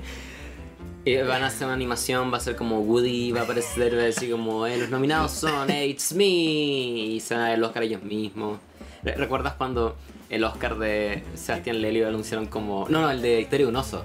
Lo Sí. anunciaron los Minions. Yeah. El, el gran momento del cine chile. Me encanta, me encanta, me encanta porque era como el primer Oscar de Chile. Cada vez que vamos a ese clip vamos a ver a los Minions. Los Minions son oficialmente 20 años más, 30 años más, cuando las futuras generaciones estén buscando en YouTube eh. Better Story Wins, van a aparecerse los Minions. No me sé Ujú. quiénes son estos. Porque estos son, los, lo, estos son como memes de, de boomer, pero de boomer de hace 50 años. Claro, los Minions son una palabra. Ellos van a saber perfectamente qué son los Minions. Vamos a tener como Despicable Me 8. Despicable Bitch. Ver. ok. Guión adaptado. Uh, Irlandés. boom. Jojo Rabbit. Boom, boom. Joker, Mujercitas y Los Papas. Estamos Em, vimos el Papa, ¿verdad? Sí, hemos visto los papas. Creo que es la única como categoría que yo encuentro que Los Papas merece. Mm. Me, me- me gustó. De hecho, creo que la única razón por la que esa película es como. A, a mí me gustó mucho, creo que es fantástica. Ujú. Y la razón es porque creo que el guion está como muy bien estructurado. Ujú. De hecho, mi mayor problema con esa película es como vivir en un mundo donde, donde estos papas existen en verdad. Como ver al Papa Francisco hablar de, de no, hay que encarcelar a los pedófilos y cosas así. Para que lo corte él en Chile diciendo, no, esta- son puras mentiras. Cuando haya una com- prueba, com- voy, a, voy a saber. Em, ah, no. Bueno, supongo que no hemos visto Little Women, así que quizás a esa podría volverse nuestra favorita. Yo, yo no la ves como ganadora. ¿Y no, no te gustaría como ganadora? Ver, de las que he visto, a ver, supongo que si tuviera que ordenarlas, creo que Irishman en este momento mi favorita gana el mejor guion adaptado y luego Jojo. Creo que el problema de Jojo es que creo que va a ser un chicho si gana. Porque Mm. lo que más la gente odia esta película es como, La historia. como el retrato de los nazis y como Ujú. creen que simplifica mucho. Y como... Me risa porque Sam Rowell siempre se la arregla para estar en películas donde, Racista. donde hay un personaje que se redime. O no, sí, no Oh. creo que no, no, no un spoiler. Bueno, pero un personaje que tiene una especie de arco ujú, que, que como que tra- transversalmente la gente piensa que no debería haber tenido ese arco. ujú, Y hay mucha gente que cree que esta película trata a los nazis casi como, como positivamente. Lo cual, a ver, obviamente Taika no, no Taika es judío, obviamente él no quería Sí. hacer esto, pero si, si, está, si está eso, o sea, como que puedo imaginarme por qué la gente piensa eso, como que lo entiendo, y siento que si ganara probablemente había mucha gente como... como así que... no- a mí no me molestaría, pero voy más por el, por el irlandés. Yo también voy por el irlandés, siento que este va a ser la cosa que va a obtener como grande. Como yo pensaba eso, pero el Critics' Choice ganó Little Women. Y ahora pienso, oh, quizás quizás Greta. Como. A ver, quizás estoy teniendo, poniendo demasiada expectativa de los Oscars Sí. que van ahora a decir no como. Pero. O sea, tampoco lo he visto. No sé si es un mejor guion legítimamente que el irlandés. Pero creo que probablemente va a estar entre esas dos. Ujú, Si gana totalmente. Joker, si gana Joker sería un, un desastre. Es, es que esa es la cosa, yo quiero que gane el irlandés. Que yo quiero que gane Joker. O Creo por- que debería ganar el irlandés, sin haber visto Little Women hasta ahora. Pero, la academia. Creo que cuando vaya avanzada la noche, Joker no va a ir por. No creo que tenga muchos técnicos realmente. Creo que cuando lleguemos a la categoría de guion, creo que va a empezar el reino del payaso. creo que vamos a entrar a la sociedad. La sociedad final. Y aquí es cuando Joker empieza a llevar todo. Va a ganar guion, va a ganar actor y va a ganar película probablemente. Vamos a hablar después de nuestra... ¿Quién creemos que va a ganar? ¿Cómo se llama Pero esto? creo Em, que Joker se va a llevar todo lo grande. ¿Cómo se llama esto? Em, bueno, muy chistoso, muy hilarante. Que cuando yo saqué mi video, mi reacción de los Globos de Oro, hay demasiados comentarios diciéndome que soy un hater, que odio Joker, como que, como que solo odio Joker por odiar a Joker. Yo Ujú. saqué mi, mi, mi, mi- la cosa de los Oscars Ujú. y la mayoría de los comentarios que he visto son que está completamente sobrevalorada. Entonces me encanta como todo el mundo estaba en el team, vuelta. todo el mundo estaba en el team y también en Instagram, como cuando yo publico estos memes de Joker, gente, con- gente como que me decía, ah, está haciendo está siendo hater, como está odiando la película porque no es políticamente correcta. Y era la, la crítica, la crítica ha sido universalmente de que está sobrevalorada. Me encanta como todos estaban en el Team Joker hasta que Joker sacó 11 nominaciones. Ahí la fiesta, la fiesta no fue tan divertida en ese momento, ¿ok? ¿Qué- ¿Crees que nuestro nuestro cinegramer favorito crees que se va a subir al, al carro de odio del Joker? No, no creo. Yo creo que Ah, él se va. Eh, Sí. eh, su mejor, su tráiler favorito Sí. del 2019 Sí. y su película favorita del 2019. S- Saben de quién estamos hablando. No es difícil Pero- encontrarlo. Ah, ojalá que um, a esta altura ya no sé. Yo, yo creo que Joker, no. mi- mis expectativas con la academia son cero. Y como vamos con cero expectativas, tenemos que ir por Joker. Vamos sin expectativas. Vamos sin expectativas, Sin exacto. Ojalá que sea irlandés, eh, sin ver Little Women, tengo una, una ligera, muy pequeña y probablemente eh, inexistente esperanza, o sea, probablemente inexistente hecho de realidad de que quizás Greta sea su premio. Es verdad que muchas veces este premio de guion es como el premio de consolación, como ya, toma. Toma, no- mira, no podemos darte mejor película porque Sí. es demasiado buena, pero to- toma guion. Pero el, el- tema es que hay como, como esta catego- estas dos categorías están como repletas de películas que como que la academia está odiando un poco. Irlandés- yo- nosotros juramos que el irlandés iba a tener protagonismo en esto y ahora está sacando como, como cero premios en todo. Entonces me imagino incluso acá diciendo, ¿sabes qué? Escupo y... ok, pero guion original tenemos a nuestro compadre entre navajas secretos, Bonito. alias puñales por la espalda, alias cuchillos afuera, eh, Marriage Story, mil- 1917, por algún motivo, Hollywood y Parasite. Honestamente acá como que, a ver, sí creo que si cualquiera gana menos 1907 estaría relativamente contento, T- Totalmente de acuerdo. pero por favor, por favor, no, denle los Oscar a Noah, por favor. Oh, quiero, quiero creer eso, Ko. Quiero, quiero creer que la luz va a brillar al final del día, pero.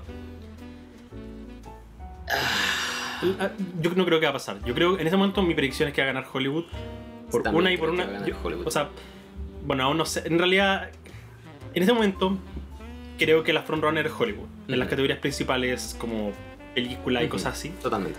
Y yo no creo que le gane mejor director.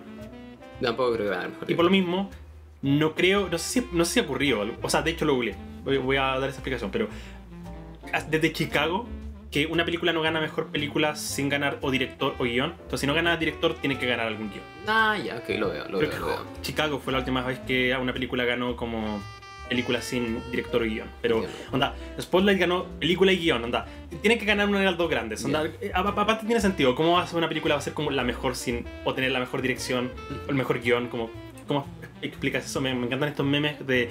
Aparentemente, Parasite no tiene actores.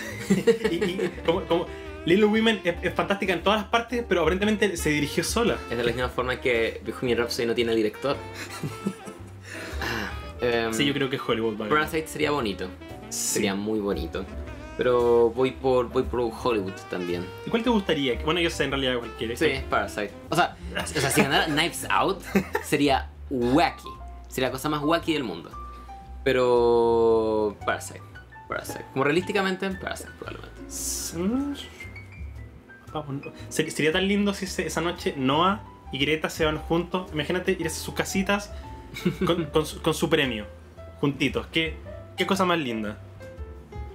Mejor actriz de reparto tenemos Kathy Bates. ¿Qué tienes contra Katy Bates? A ver, vi tu video como. Mi decisión Katy Bates es como, eh.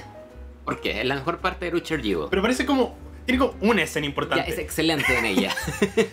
Ok, pero. a mí me gusta mucho Katy Bates en Richard Jewell. Fue Ok, como pero mi cosa favorita. dime, ¿es mejor que Jennifer López en Hustlers? O sea. Mmm. Muchas rayos, no he visto. Como que dice ya. A ver, cu- cu- cu- ¿cuál, cuál, cuál puedo cambiar? Y no he visto ninguna. Eh, honestamente, creo que habría tenido hasta J. J. por sobre Laura Dern en Marriage Story. Oh. O sea, me gusta mucho ella, pero es como, supongo, mi parte menos favorita de la película. Sí, en ese momento creo que la Y, y- apoyo. y también o sea, me da lata que esté ganando todo, como, como que ella ni siquiera es una competencia de esta categoría. Terminaron nomin- los nominados. Laura Dern, Scarlett Johansson por Jojo Rabbit, Florence Pugh por Little Women y Margot Robbie. En un, en un mundo bueno, No, Margot sí. Robbie habría estado nominada por Hollywood en lugar de Bombshell. Totalmente. O sea, sin haber visto Bombshell, pero ella es la mejor, una de las mejores partes de... Po- Podemos parar con la, con la, como debo interrumpir, podemos parar con la tonterita de que Eh, no tiene líneas en la Sí, película. ya, así sí, que exactamente lo es- mismo. Es terrible. no. Cállate. La, la escena cuando ella se ve en el cine es hermosa, es una de las mejores escenas del año. Y Margot Robbie puede comunicar todo sin una sola palabra, lo que no solamente bacán por el guion, que la hace ver como una persona normal, no es solo una víctima de Charles Manson, sino también bacán por Margot Robbie que puede vender este sentido de inocencia, este sentido de como de humanidad solo con la mirada. Y no sé, ¿qué, qué tal qué tal Scarlett Johansson y Jojo? Sí, a ver, si yo tuviera que reformular esta categoría, habría sacado, o sea, ya asumiendo que Margot Robbie, filo, ya ella está sí o sí, habría sacado a Scarlett Johansson y a Kathy Bates. Yo hubiera agregado a Jennifer López y a Sao Shusen por The. Farewell. Que lamentablemente Farewell recibió nada y creo que debió, sí, debió haber recibido al menos actriz y actriz de reparto. Creo que son magníficas actuaciones. Este, Está tan triste que, que haya, sido, haya sido arrancada. De- Debo decir que me gusta mucho J-Lo en Hustlers, pero es, es como para el Oscar. Es una actuación muy carismática y creo que es la mejor que ha hecho, pero creo que el, el guion de la película tra- la traiciona a ella. Creo que ella quizás es mejor que su personaje. Sí, puede ser, pero. ah, a ver, a ver, creo que Scarlett es muy buena en Jojo. Pero ok, ella tiene mejor, ya tiene una. ¿Por qué tiene necesita dos? De- ¿por, qué, por qué somos así? Eh, es- es que cuando la cancelaron se iba a acabar su carrera, chiquillo. Las cancelaciones arruinan carrera. Me encanta como, Oh, no. como pensamos que Scarlett Johansson estaba arruinada y Joker. Recuerdo todos eso, eso- esos titulares como ¿Puede la controversia arruinar las posibilidades de Joker en los Oscars? La controversia es lo que hizo que esté nominada a todos estos Oscars. Es lo que hizo que habláramos de la película. Es nuestra culpa. Y en esta película habría. Si, si, si ustedes, ustedes pseudo progres liberales, no hubieran estado hueveando con Joker por meses, habríamos olvidado esta película después de una semana. Pero ustedes crearon este monstruo, ¿ok? ustedes son el problema. Em, Pero. va a ¿por qué ganar creo que- Laura Dern. sí. Pero ¿quién te gustaría de, de las nominadas? Uh, viendo las nominadas y, o sea, a ver, viendo, Florence viendo- Pugh. viendo las dos películas. viendo las dos que, o sea, sin haber Little Women, amaría ver a Florence Pugh ganar por Sí. su año. esto, mm, Laura Dern tiene un Oscar. Laura Dern. creo que- Sé que ha estado nominada, pero no sé si ha ganado. Tendría, tendría que revisar esa información. Como que siento que. En el, en el caso de Laura Dern, siento que es como. Ok, O sea, que es bacán. Amo a Laura Dern. Sí, Creo que es como- increíble, una de mis actrices favoritas. Como Pero... que acá una combinación de uno amo a la actriz y otro amo como, como este es como el premio que Marriage Story va a ganar. Mm. Por favor, cerremos esto. Así que quiero que, como que quiero que Laura Dern gane Ujú. y pero, eh, tengo casi seguridad de que después de ver Mujercita voy a querer que Florence Pugh gane como, como Ujú. objetivamente. Pero en este momento quiero y creo voy por Laura Dern Sin haber visto eh, Little Women, me gustaría que gane Florence Pugh porque porque tenía un año un año demoledor y, excelente. la- y el cual se cierra con Marvel. Cuando cuando llegas a Marvel es porque ya listo fuiste. De hecho, vi Midsommar de nuevo el sábado y Ujú. maravillosa. Qué maravillosa película. Dios mío, Ari Aster, You Absolute Madman. Eh, sí, creo que estamos con actriz de reparto. El actor de reparto, Uh. que la, la, la cate- este, este encuentro un chit show. Porque, ok, Totalmente. Tom Hanks, por, por, por el señor Rogers, Anthony Hawkins por los papas, Al Pacino y Pesci por el irlandés y Brad Pitt por Hollywood. ¿Qué, qué quieren que digamos de esta categoría? No tengo ninguna opinión de esta Odio categoría. mucho esta- este take, que es como, oje, ok, Tom Hanks lo merece porque él él hace 20 años que no está nominado, pero él tiene dos Oscars, ¿ok? Él puede no volver, como, ¿por qué necesitamos que él esté nominado tantas veces? Como, ya tuvo su momento. Y, y su reconocimiento ahora es que es como el actor más amado y menos controversial de Hollywood. Como eso no es suficiente. Si no ganó por Capitán Phillips, ya no puede ganar por nada, lo siento. Amo, me, amo me encantó un take que era como, ok, no, si, si no premiaron Dorker, no tienen derecho a premiar 1907. Esas son las reglas, no, no pueden hacer eso. Yo también vi ese tweet, de hecho. Em, supongo que Brad Pitt. Si tengo que escoger mi favorita, creo que Al Pacino. Ujú, Creo, de hecho, la mayoría de la gente como que está con Joe Pesci, pero yo creo que Al Pacino como Jimmy Hoffa fue... ujú, onda, esa escena, la escena, eh, la adoro. Como me quiere el corazón cada vez que ocurre. Y ocurre porque Al Pacino es tan carismático. Dice, dice como 100 veces la palabra cocksuckers en la Ujú. película, tiene 90 años, no sé dónde saca esta energía. Me encantaría verlo ganar, me encantaría. Siento que sería la perfecta reivindicación. Este, otro, otro como, si, Florence Pugh tuvo como la carrera, como la revelación del año, Al Pacino tuvo el comeback del año Ujú. con eh, Hollywood y con The Irishman. Después, después de Bancachino, pensamos que no lo volveríamos a ver. What a picture, what a picture. Pero... Pero va a ganar Brad Pitt Sí. probablemente. Y- Que, que- Eh, chicos, no voy a acompañar para los Oscars. y gana todo. Su- Supongo que. Es, es casi el protagonista, supongo. Sí. O sea, de hecho, honestamente, pre- prefiero verlo a él nominado que a Leo. Sí. Como que. O sea, Leo me gusta, creo que lo hace muy bien en la película. Habría sido hilarante si no hubieran nominado, habría sido el momento Cliff Booth definitivo del año.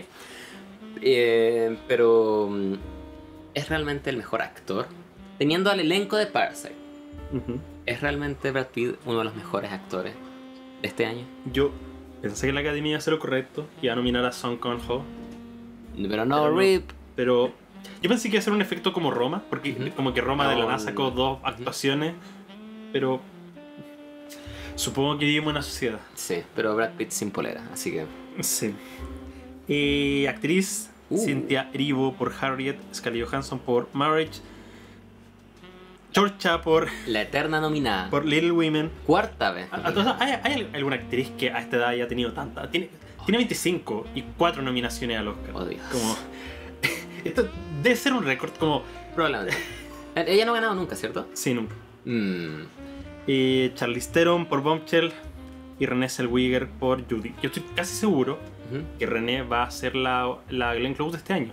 Oh, tú dices. Sí, yo creo que al igual que Stallone y al igual que Glenn Close, va a ganar todo antes, pero al momento de darle este premio a la trayectoria van a decir... "Ah". pero como digo, siempre como que... No sé, siento que las categorías de mujeres, como esta década han sido como lo único que me ha mantenido con vida porque mejor actor esta última década ha sido un completo desastre a mi parecer.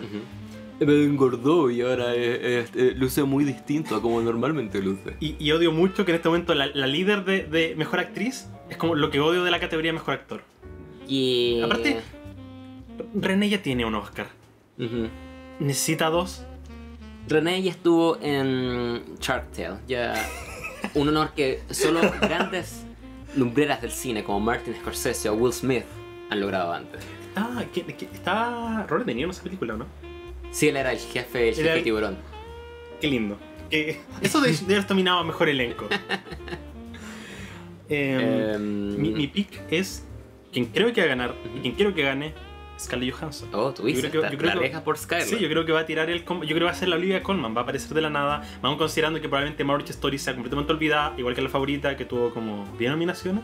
Y ganó como una. Sí, yo creo que acá va a tener, va a tener el comeback y va a aparecerse y va a ganar. Más encima, si estás nominada a mejor actriz y mejor actriz de reparto, es porque hay algo de amor. Vamos considerando que quienes más componen la academia son actores. Ujú. Creo que los sagas que son este domingo quizás determinen como esa dirección. Totalmente. Yo creo que si gana el SAG, va a ganar seguro el Oscar. Si no lo gana, pu- puede pasar cualquier cosa, porque Olivia tampoco ganó el, el SAG, hasta Ujú. donde recuerdo- no lo recuerdo. Pero si gana el SAG, yo seguro, completamente gana el Oscar. Yo ay, quiero creer. También- me encantaría que Scarlett ganara. Ella es como mi actriz favorita todas las que están acá. Pero Judy, por muy genérica que se vea, tú, tú la viste, yo no la he Sí. visto. Por muy genérica que al menos para mí se vea, o que eh, aparentemente es también es como es como biopic genérica, Sí, biopic sí. 101. Siento que el hecho de que sea una actriz interpretando a una actriz muy querida y que sea este tipo de película que a la academia le gusta mucho y considerando que Marriage Story ha ido en descenso esta temporada de premios, creo que le dan a Judy ese, ese edge extra para ganar. Creo que Scarlett viene demasi- volando demasiado bajo y va a quedarse con sus nominaciones nomás. Veo a Judy ganando. Porque, porque Judy Garland. También, tengo que aclarar esto. ¿Cuál es la mejor canción de Judy Garland? ¿Es la, de- la del tren, la de Trolley Song o es Somewhere Over the Rainbow? No sé cuál es la primera canción. Es Ring, ring, ring, when the trolley. Na, na, na, ¿Por qué me hace esto. Charlie? ¿Por qué me... Ya, sí, porque todo el mundo ama Somewhere Over the Rainbow y no es tan buena como The Trolley Song, lo siento, no hago, no hago las reglas. Eh, ¿Viste Meet Me in St. Louis? Eh, no, no, porque justo era la única que estaba como con el... ¿Verdad? Con el antiguo reproductor en Sí, y fue como... Chao. Era la mejor de esa colección en Criterion y esa es la mejor canción y es la mejor actuación de Judy Garland, Fight Me. Y siempre que aparece, lo odio porque siempre que muestran el trailer de Judy en el cine están estas dos canciones. Ujú. Entonces como que parte con The Trolley Song. Entonces ca- cada vez que veo el trailer con la Diana, como que le digo, no, mira, The Trolley Song es la mejor canción. Y como que aparte el trailer con esta canción es como, yeah, yeah, boy", pero después parte la parte triste del trailer. Y tocan Somewhere Over the Rainbow y es como, y siempre me sale una lágrima, es como, no, no, The Trolley Song es mejor, The Trolley Song es mejor, The Trolley Song es mejor. Y, y eso. Esperaba que tuvieras una, una postura más, más definitiva al respecto. Lo siento, pero Criterion... Criterion me cagó. Así que... A mí me cagó con Rififi, que simplemente no me dejó verla. Me decía como... me- primera vez me, me asusté. Este es el mayor terror que pasó en mi vida. Ya está, llegó Rififi a Criterion y dije, ah, la voy a ver, siempre quería ver esta película. Pongo y me dice, "Eh, estás fuera de Estados Unidos, no puedes ver este contenido. Oh no, Criterion bloqueó por contenido. Me fui a la mierda. Pero después todo se veía normal. Excepto Rififi. Que creo ahora volvió. Hace poco la- como que le hice clic y como que se reportó Eh, clics. Así que ya, volvimos. Pero jamás había sudado tanto en mi vida. pasó algo fantástico en mi vida. O sea, no, mi, mi computador se echó a perder y, y tuve que comprar otro. Y este nuevo computador es magnífico porque ahora Criterion se ve. Yay. el buffering es perfecto Ujú. para poder ver una película de principio a fin sin pausas y en Full HD. Ya no tengo que bajarle la calidad a, 380 a 360 para poder ver. Siempre la deja ya. 540 todavía se ve un poco, no, no sé, creo que nunca he visto como que algo se va a poner en 540, pero la ponía en Ujú. 440 y se veía como, Ujú. como muy bien. Y nos cuentas como DVD. Y como, como que siempre la dejaba ahí, era como ya, esto es lo, lo mínimo que puedo aceptar y que se reproduzca. Pero ahora puedo verla en 1080 y se ve. Son tan bonitas las restauraciones de Criterion. Lucen Sí. tan bien, excepto, excepto Come and See. Pusieron en 480. Es como mi quinta película favorita de la vida ahora, pero la tuve que ver en calidad del pico. Literalmente la calidad del pico, la odio. Pero la amo. Pero odio Criterion. Pero van a sacar un nuevo Blu-ray este año, una nueva restauración, así estoy muy contento. Y ay, bueno, para cerrar mejor actriz, Lupita, quien te conoce. Chao, vuelve cuando interpretes a una esclava de nuevo. Sorry. Sorry, guys. O es tan triste esto. Miren, yo. A ver, está tanto este comentario de hoy escogieron las mejores actuaciones y no tiene nada que ver, pero.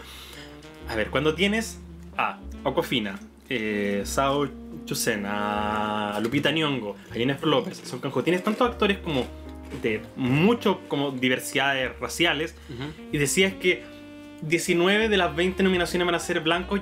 Creo, Claro. que, creo- que a ver, hay- probablemente hay un problema. Em, sí, no, nada más que agregar en ese sentido, total, total y Eh, absolutamente. ¿quién, te gustaría que ganara? Scarlett, Ah, todo el rato. Y tú, tú vas en el tren de, de René como la mayor Sí. posibilidad. Quiero que era Scarlett, pero voy con el tren de Renee porque voy con el trolley de Renee porque la academia era basic. Lo que quería decir es que aparentemente, a que yo sé que las controversias, a pesar de que a la gente le encanta pretender que las controversias afectan la- las carreras, Ujú. no ocurre. Aparentemente hay como una, no sé si polémica, pero como que hay mucha gente que le molesta, como gente de la industria, como la forma en que retrata, como porque habla de Hollywood en un mal sentido, como, oh, Hollywood trató mal a Judy. Como. Judy como cayó en todo esto por culpa de Hollywood. Entonces aparentemente como esa visión un poco más oscura de Hollywood puede ser como un poco, Mm. como quitarle un poco. Ah, o sea, bueno, que quizás te- depende de cómo siempre yo percibido la vida de Judy Garland, como que desde que tengo memoria siempre sabía que es como una vida muy triste y como Ujú. que terminó como muy mal porque Hollywood como dej- dejó de pescarla, entonces como que eso no me sorprende porque asumía que era como conocimiento público casi, como que todos asumimos colectivamente que ella terminó su vida así. Pero... O sea, no, sé- no sé Mm. cuándo fue la última vez que vi una película. Yo creo que Judy es lo más ok posible. ujú. Y su- supongo que no es mérito realmente la película como la visión que tiene Hollywood. Pero no recuerdo cuándo fue la última vez que vi una película como directamente hablar mal de Hollywood. Como hey, Hollywood destruye los sueños de la gente. Entonces siento que quizás se puede hacer un giro que a la academia no le guste mucho. Pero quién sabe. Ujú. También está el- todo el tema de, oh, se transformó, es igual a Judy. Chicos, luce igual, es la mejor actriz. Claro. Ok, mejor actor. Boom. Por primera vez en años tenemos una categoría decente de mejor actor. Está chato de años y años de, me- de actores mediocres. Y al fin tenemos algo que. yo- Christian no es mediocre. Ok, pero. Ni recuerdo quién está nominado. Ni decir, ok, pero necesitamos a. Y pues pensé, Gary Oldman por Darkest Hour. Gary Oldman estuvo en Mary, con, dirigida por Michael Coy, así que... creo que había leído que como 8 de los últimos 10 ganadores de mejor película, o sea, mejor actor son como biopics, lo cual es Oh. triste. Y bueno, supongo que Joker va a quebrar eso, técnicamente. Es el biopic de todos nosotros. Joker es el biopic De la, de de la- la sociedad. Eh, va- tenemos Antonio Banderas, DiCaprio, Driver, Phoenix, Price. Buena, buena terna, me gusta de hecho. Eh, mucho amor para Jonathan Price, me gusta eso, me gusta. No esperaba que lo nominaran. Es verdad que hay otros que probablemente merecen estar ahí. Quizás Pero él, pero él es el que más se parecía. Pero es el que más se parece, así que obviamente es el mejor. Eh, de hecho, me gusta más él que Anthony Hopkins en la película, debo decir. Sí. Em, O sea, a ver, si, si ambos de alguna forma hubieran estado nom- pos- posible en actor de reparto, Ujú. me habría molestado menos que él hubiera estado nominado. Pero siento que esta categoría era tan fuerte, onda Taron Egerton, Robert De Niro, Adam Sandler. Adam de Sandler. Sandman. Que vistió todos esos trajes para nada. Me encanta ese, ese, ese tweet donde puso como, bueno, gracias, mam, por... O sea, como... como ah, felicidades, mam. Y era como Ujú. esta... No sé qué película, no me acuerdo qué película era esa donde salía Kathy Bates. Encuentro como... Magnífico. The Pero... Waterboy, creo que es. Ah, sí, creo que sí. Pero. Pobre, pobre, pobre Adam Sandler, ¿Qué? recién se esfuerza. Que amenazó con hacer una película mala a propósito. Así que de hecho estoy emocionado por eso. Espero que ocurra. Sí, Em. si tenemos películas malas que salen malas porque no importan, imaginemos cuando, cuando se esfuerce en hacer algo malo. Esa es la cosa, porque sino que cada vez que Adam se esfuerza en algo, sale algo genial. Yo creo que Adam Sandler es un gran actor. Siempre tiene esta teoría. Solamente que No le importa. no le importa nada. Sabe que puede estar en The Murder Mystery como el sábado y lo odié. Era como Knives Out. eh, no sé si hiciste mi review, la Ujú, review sí, era como, mamá, podemos tener Knives Out. No, tenemos Knives Out en casa. Y Knives Out en casa es esto. Y la odié profundamente, pero puedes notar ese como. Tanto en la producción, en la fotografía, ese como. Está bien. Déjala ahí, está bien. ¿Para qué? No, no, está, está bien, está bien, no te preocupes. Y pu- puedes ver ese. Ti- Tiene el modelo de negocios más barato del mundo. Totalmente. Netflix le paga millones y es como. Y es loco porque son las películas más vistas de Netflix también. Ujú. Pero. Que- Adam va a creo- Creo volver. que Adam Sandler tiene el modelo perfecto para Netflix, porque es el tipo de actor en que no tanta gente encuentro pagaría por ver, pero mucha gente ve por curiosidad. Entonces, si no tienes que pagar por verlo y está ahí, va a conseguir muchas visitas. Y Adam Sandler va a volver a hacer comedias por 10 años y va a volver a hacer algo bacán en 10 años más y así es como un ciclo. Va a venir Paul Thomas Anderson o los Safdie, que aparentemente creo que se va muy bien con los Safdie, así que estoy muy muy contento con eso. Bueno, bueno, un poco triste, que estaba leyendo. Y aparentemente, um, los SAT hicieron este guion, como después de hacer Heaven Knows What o. o Se lo han Daddy Como que lo-. Sí, se lo ofrecieron y les dijo que no. Ujú. Y cuando los Safdie fueron importantes después de Good Time, ahí recién los pescó. Así que, Adam, tuviste que haber. Si, si hubiera puesto un poco más de confianza, los Safdie. Bueno, igual salió algo espectacular. Al final, él no perdió nada, pero Ujú. shame on you. La única persona que realmente tuvo esperanza en los Safdie fue Robert Pattinson. Aguante Robert Pattinson, qué grande, qué grande. Que- Tengo entendido que como que él solo ve estas películas y como que contacta directamente a estos directores como, hey, hagamos Ujú. una película juntos. Qué bacán. De hecho, creo que eh, Robert ni siquiera como que había visto una película de, de ellos, como que creo que vio el póster de Heaven Knows What y le encantó y ahí se llama Los Safdie. ¿En serio? Sí. Ay, maravilloso. Cuánto, cuánto swag, cuánto estilo. Pero eh, Joker, Jo- Joaquín Phoenix. Yo aún, mira, yo aún me voy a...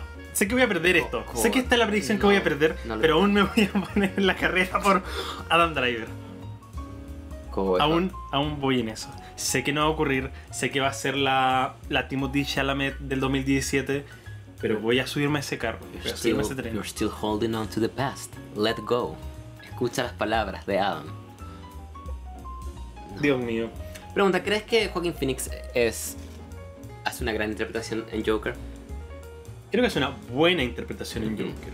Creo que no, no. No es mi top 5, definitivamente. Eh, ah, cuando estaba viendo Dolor y Gloria, como, como- porque, cuando, cuando, cuando como que estaba viendo Joker de nuevo, porque la vi con mis papás, y la vi como por tercera vez, creo que nunca he invertido tanto tiempo en una película que realmente no me importa.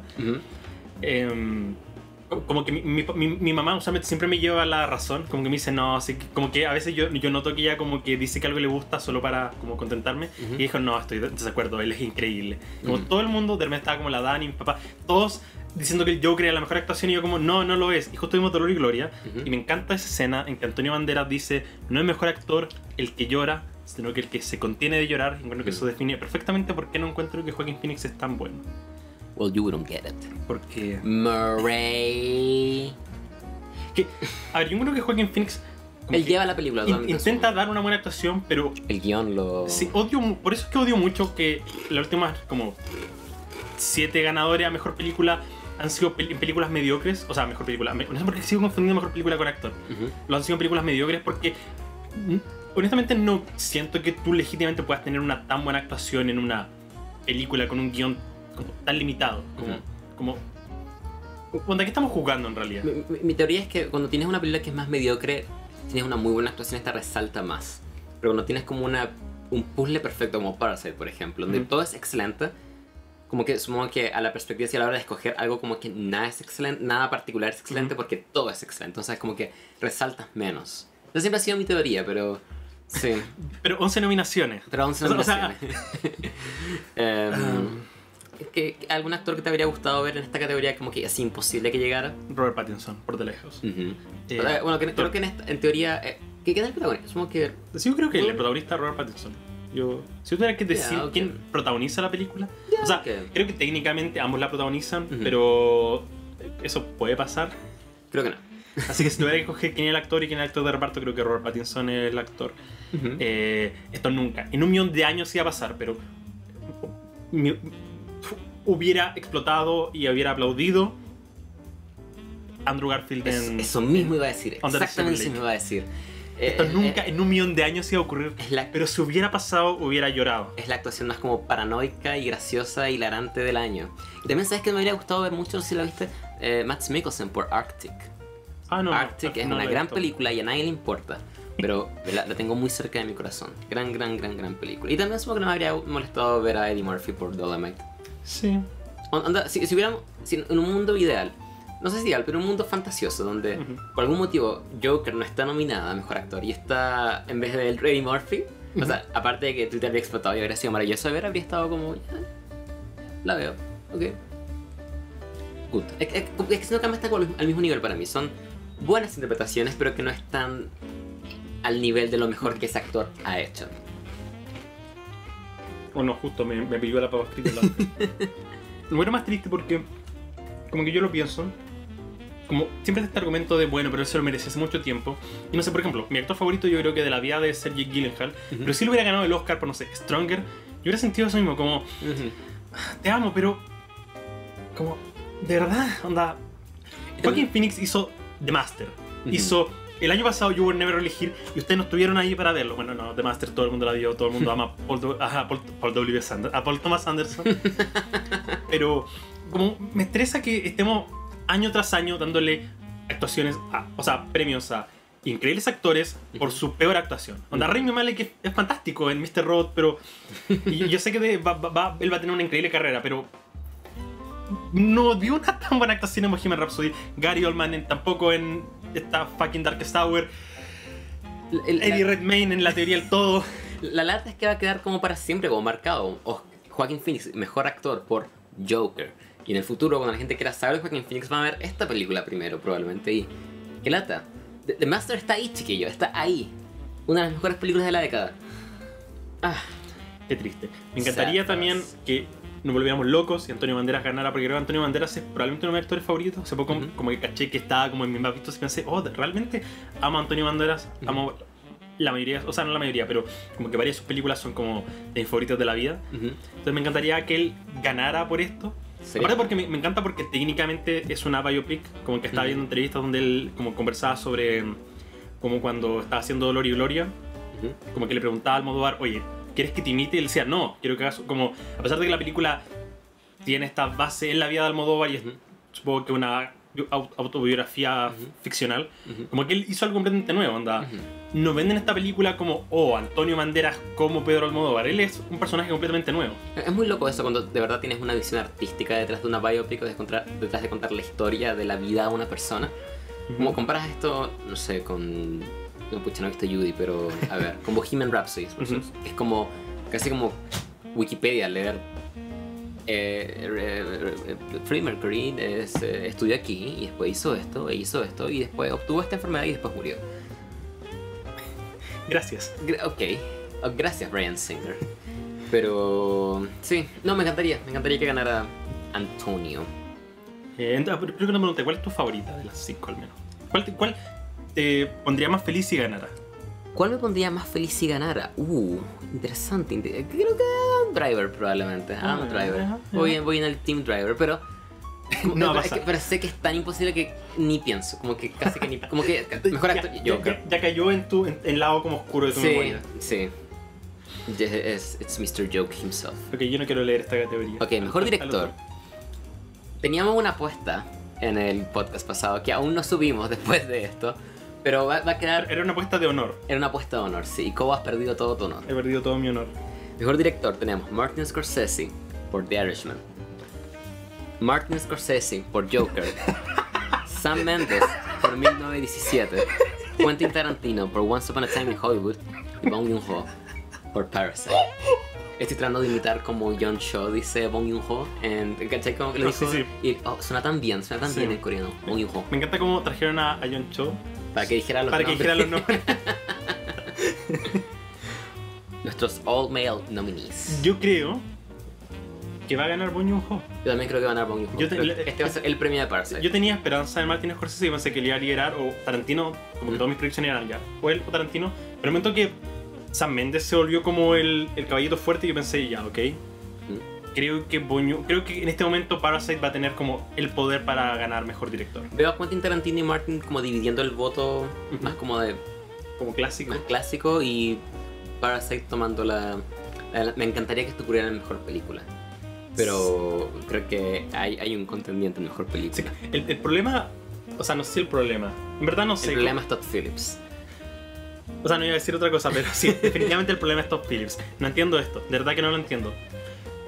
La gente ama a Joker, la Es gente que- ama a Joker. Y como aman la película, aman, aman al director, supongo. Entonces, pero Lo nadie... que, me, lo que me da pena es que he visto entrevistas y se nota que él como que de verdad tenía pasión por este proyecto. Ujú. Como que a pesar de todas estas eh, titulares polémicos que él saca, que obviamente él quiere traer atención a la Total- película, Totalmente. como que siento que él tenía buenas intenciones con la historia. Ujú. Como tenía una buena idea y qué bien que muy personalmente le esté recibiendo reconocimiento. Ujú. Pero no, no creo que damos premiar a la gente solo por tener buenas ideas o por tener buen corazón detrás de las cosas. Sí, es que esa es la cosa. Creo que entiendo a alguien que le gusta mucho Joker. Lo entiendo totalmente. Hay, hay mucho que apreciar en esa película. Y le, le doy un 6 de 10, como que me gusta. Como que está- igual que 1907, como que en comparación con estas otras películas como que lo odiamos, pero por su cuenta es, es ok, es como ya me gusta. Yo, yo- yo le puse un 8 de 10. En este momento tengo como un sólido 8 a Endgame. Y es como en mi top 20 30 del año. Así que no estoy en ninguna altura moral para criticar a la gente que cree que Joker es de las mejores películas de la historia. Y entiendo eso, pero la dirección, si vemos solamente la película como dirigida por Todd Phillips, la dirección es de lo peor de la película Sí. probablemente. Es la No, no tiene Es- personalidad. es es lo que un niño de 13 años diría, esta es una película seria, esta es una película oscura, esta es una película importante, es una película que cree que es importante Ujú. solo por sí misma. Y eso es como libro de texto, paso uno para como arruinar tu película. Paso uno. Segundo, eh, es tan... Supongo que va de la mano con esto otro, es tan obvia, la dirección es tan obvia, como... Me, me, me- me estás... ¿En serio me estás diciendo que esa escena cuando explican con un flashback de un minuto que Sassy Beats no estuvo ahí todo el tiempo y que el Joker la estuvo imaginando es la mejor dirección del año? Esa es la clase de cosas por la que la gente se burla de las películas de superhéroes, porque son para niños y sobreexplican todo y no dan ninguna interpretación como doble o ningún, na- nada como para masticar en una segunda visita o para pensar una vez que la película termina. La película, como habla- hablamos cuando hablamos de la película, es una es la obra más apolítica posible, diseñada para decir las cosas más vagas posibles y quitarle la responsabilidad a aquellos que cometen estos actos y son decir, no, es que la sociedad. es que también la al society". espectador, como Ujú. yo de verdad no creo que haya nadie que pueda ver, onda, mucha gente habla de lo incómoda que es, pero yo de verdad no creo que haya nadie que después de ver Joker ahora se replantee la forma en que va a vivir su vida. Ujú. Como que. Y también esto suena muy como pretencioso, como, hoy sí, donde está esto impactante, como no has visto de estas otras películas, pero Creo que en el caso de Joker, o sea, no, no sé, no sé cuál es el ejemplo que va a dar, pero como que él toma prestado, como de forma tan obvia de Sí. Scorsese, del rey de la comedia, de Taxi Driver, que se vuelve como Y, y por último, si hubiera copiado bien, te la creo, pero solamente copia como los conceptos más amplios y Da. básicos de estas películas. ¿Cómo tomaste dos películas que son como un 10 de 10 clásicos del cine e hiciste esto? Si- Siento que literalmente lo que un ama- amateur haría, como tomar toda la estética, supongo, de Martin Scorsese, pero nada del alma. Nada de lo que hace a Scorsese, como consciente de los temas que está haciendo. Se, se siente como una. mm, como la cáscara de una película de Scorsese. Tienes la música de la época, tienes la, la- las actuaciones, tienes la, la fotografía y la ambientación. Te compro todo eso. Pero, ¿qué me está diciendo esta película? Creo que es algo similar a lo que nos pasó con 1917, que ya es Ujú. bonita, bien hecha, pero. ¿Qué me dice ¿Cuál, esta cuál es el tema? ¿Qué, qué quiere comentar eh, realmente? Estás hablando de que la guerra es cíclica y es mala y Sí, que. sí, Siento que literalmente como estos videos de YouTube, como... ¿Qué, qué habría pasado si una película del Joker la hubiera dirigido Martin Scorsese? Es como literalmente esa es la forma más vaga de, de plantear esto. ¿Qué pasaría si Avengers fuera una película de terror? Como... Lo, lo- lo que es una lata, porque en- si, si- si- si estamos obligados a ver qué tal si Martin Scorsese hubiera hecho una película del Joker, él probablemente habría hecho una excelente película del Ujú. Joker. De, de verdad creo que él habría escarbado en este personaje mucho más de lo que lo hace Todd Phillips. Y lo habría cuestionado mucho más probablemente. Esa es la cosa. Siento que Todd Phillips, tanto como guionista como como director, no cuestiona el material que se le está dando. Solamente lo acepta y dice, ok, el Joker, la sociedad lo formó. Ok, tenemos esa historia. Listo, chao, Listo, terminado. chao. Eh, Wall, Wall Street malo. Eh, eh, ah, Lo- ah, los ricos son- los ricos, los ricos son malos. Pero también son los protestantes malos. Sí, ojo, cuidado, pe- pero, pero cuando le matan al hijo, bro, ay, no, mucho. Esta no es la forma. Esta no es la forma. Ya, El Joker es un gran, no es la forma, la, la verdad. Lo- los medios son malos. Pero, pero no tan malos. Porque igual. O sea, es que esa, es que esa cosa. ¿qué, qué dice cuando dicen Kill the Rich, the new movement? Es como. No toman ningún partido los medios. Ah, eh, ¿qué, qué no me hubiera gustado ver acá? Mejor director. Sí, yo Uh. habría... Gaspar 9 por Clímax.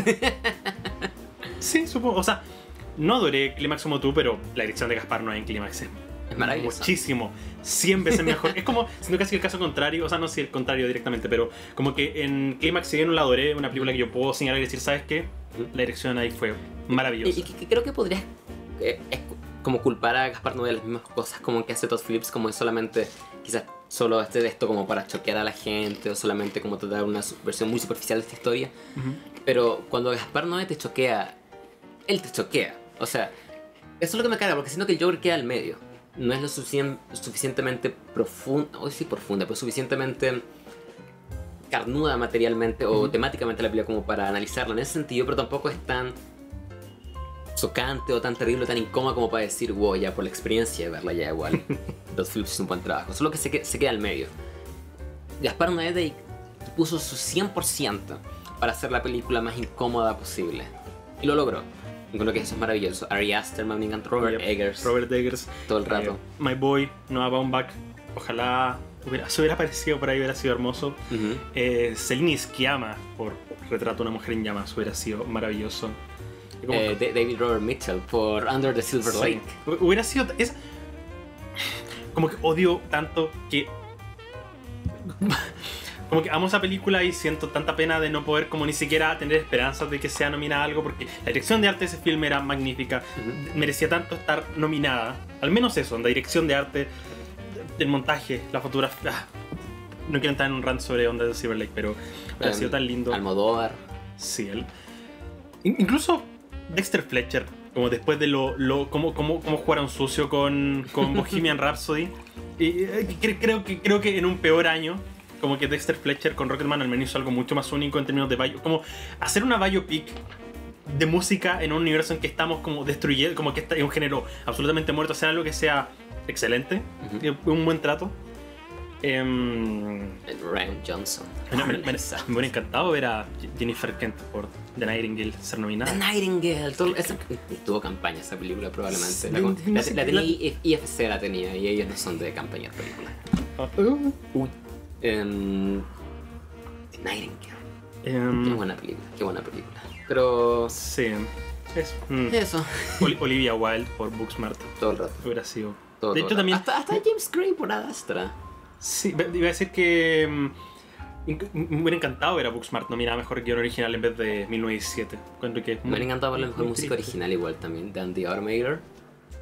O no recuerdo. Nice Siento que la banda sonora, o sea, la, la como música, ¿Hecha para la película? no como prestada, Ujú. o sea, como canciones como Ah, fuera, son, son tan Ah, entiendo. son tan presentes que se me olvida la banda, como que no Entiendo. recuerdo la banda sonora de... Tom, Tom Hooper por Cats. Hubiera, hubiera sido loco. O, hubiera sido una catástrofe. Cerramos el podcast con eso. Eso no se corta abruptamente. Habría sido una catástrofe. Ok, avancemos a la última categoría. Mejor película. Em, Tenemos Ford v Ferrari, The Irishman, Jojo Rabbit, Joker, Little Women, Marriage Story, 1917, no decir 1917, Once Upon a Time in Hollywood y Parasite. Oye, no sé por qué vi ese como Once, pero un momento pensé que sea como Oceans, y como pensé que Oceans Eleven, algo así como... Ocean's 12, Yo, yo que, a ver, dame tu ranking. ranking. Uf, uf, a ver, Ya, mientras tú lo piensas, voy a, voy a tirar el mío. dale, dale. Parasite, Marriage Story, eh, Irishman, Hollywood, Jojo Rabbit, eh, eh, 1917, Ford vs Ferrari y Joker. Eh, creo que estamos exactamente igual de hecho. Oh. Eh, Parasite, eh, Marriage Story, The Irishman, eh, Once Upon a Time in Hollywood, 1917 y... No, Ford v Ferrari y Joker. Ok, qué lindo. Estamos exactamente eso, ver, igual. ponerlo en, en- en retrospectiva, por eso, a ver, 1907 sería una mucho mejor ganadora que Green Book, pero sigue siendo 6 de, seis de, de las 9 nominadas, o de las 8 si no contamos Little Women, en la sexta. Entonces- de, de esta, No puedo evitar sentir como esa, esa, esa pena. de esta selección las únicas que encuentro merecen estar nominadas son Parasite, Marriage, The Irishman y Hollywood. Y hasta esa podría no verlas si tuviéramos otras películas, creo yo. Bueno, si tuviera que yo hacer mi top 10, como Hollywood no, no se presentaría. Pero, Yo tampoco. Está en mi top 12 de hecho. ¿cómo, cómo es? Está ahí, está cerca. Supongo que como, como es mi cuarta, como es la cuarta en esa lista, como que no me molesta que, que gane. Y aparte Tarantino, Tarantino la ha Sí. jugado sucio muchos años. Yes. Así que no es, no es un outrage, no estoy enojado si a ganar. Eh, lo comparo mucho a La Forma del Agua ganando Mejor Película, que era una magnífica, increíble película. Mucho mejor que 1907, mucho mejor que Green Book. De hecho, probablemente como top 5 de la década de ganadora Mejor Película, a mi parecer. Pero 2017 teníamos literalmente la, probablemente la mejor terna de nominados como de- Totalmente. de- del, del siglo. y siento acá lo mismo, como... No sé, Em, si que- que- Parasite llegara a ganar sería un sueño. Eh, Pero esa es la cosa. Es un sueño. Y va a ganar el Joker. El Bronx. Yo... Y bueno para las tallas. Sé que, la- sé que el, el consenso ahora es que Hollywood va a mejor película y Parasite va a mejor director. Pero creo que de la misma forma en que creíamos que Roma la tenía asegurada el año pasado, o por último The Favorite, en la que nos va, nos va a dar, nos va a hacer un, un Ryan Johnson twist. Y va a ganar el Joker. La razón por la que no estoy tan de acuerdo Ujú, es porque siento que es muy obvia. ujú. Como Green Book no era tan obvia. Como Green Book en un momento como que siento que salió de mi mente. Como, ok, no es tan buena, pero no va a ganar probablemente. Siento, siento que este caso tiene 11 nominaciones y como que todos los años las más nominadas son como tan obvias que ya ni le... Como ta- La La Land con 14 no ganó. El año pasado la favorita, la favorita tenía 10 y ganó uno. Como siento que Joker tiene tanto que se tan obvia que... ah, Hollywood es una película sobre Hollywood, que romantiza Hollywood, hecha por un director que todos aman y que hasta ahora ha tenido, no ha tenido el, el reconocimiento directo porque se ha ganado guion, pero probablemente la academia piensa que mejor guion es como un premio menor. Entonces siento que este es el momento en que van a decir, ya, ok. Yo pensaba que eso iba a pasar con, con o Hollywood o el irlandés, porque ambos tienen como casi las mismas como esas características. Quizás Hollywood más porque Hollywood es sobre Hollywood. Ujú. Pero viendo que el irlandés está siendo completamente abandonada, creo que Hollywood tiene esa delantera. Creo que 1917, si bien que a lo mejor drama y tiene una posibilidad de mejor director, ah, creo que sigue siendo como un poco de, de- desde abuelo, pero no de abuelo en la forma en que Green Book lo es. Ujú. Es como Al menos tiene como. está- Al menos está técnicamente bien hecha. A Sí. diferencia de Green Book. La verdad que eh, entiendo que dices que es demasiado obvia, pero siento que Joker es una bestia completamente distinta comparada con lo que eran La La Land o con lo que eran La Favorita en su tiempo. Creo que esto es, este es un animal completamente distinto y viene la forma en que eh, vino y arruinó nuestras vidas para siempre. Eh, siento que va a ser va a tener su punto culmine en los Oscars esa noche. Y mientras me encantaría que ganara Parasite, decir, si una película, creo que Adam tuiteó esto, si una película extranjera puede ganar el Oscar, este es el año para que lo haga. Parasite es el... Me encanta. Un país tuvo que hacer básicamente un- una obra maestra de todos los tiempos, que básicamente todo el mundo del planeta ama, para que los Oscars se dignen de ella, ok, podría ganar quizá. Para que gane una película no hablada en inglés, mejor película. Este es el año que puede ocurrir, Sí, yo pero sigo creyendo que no va a ocurrir. Lo- la razón por la que yo creo que no tiene menos probabilidades que cualquier otra película es porque, o sea, porque no creo que sea la delantera, es porque Joon-ho no es un nombre.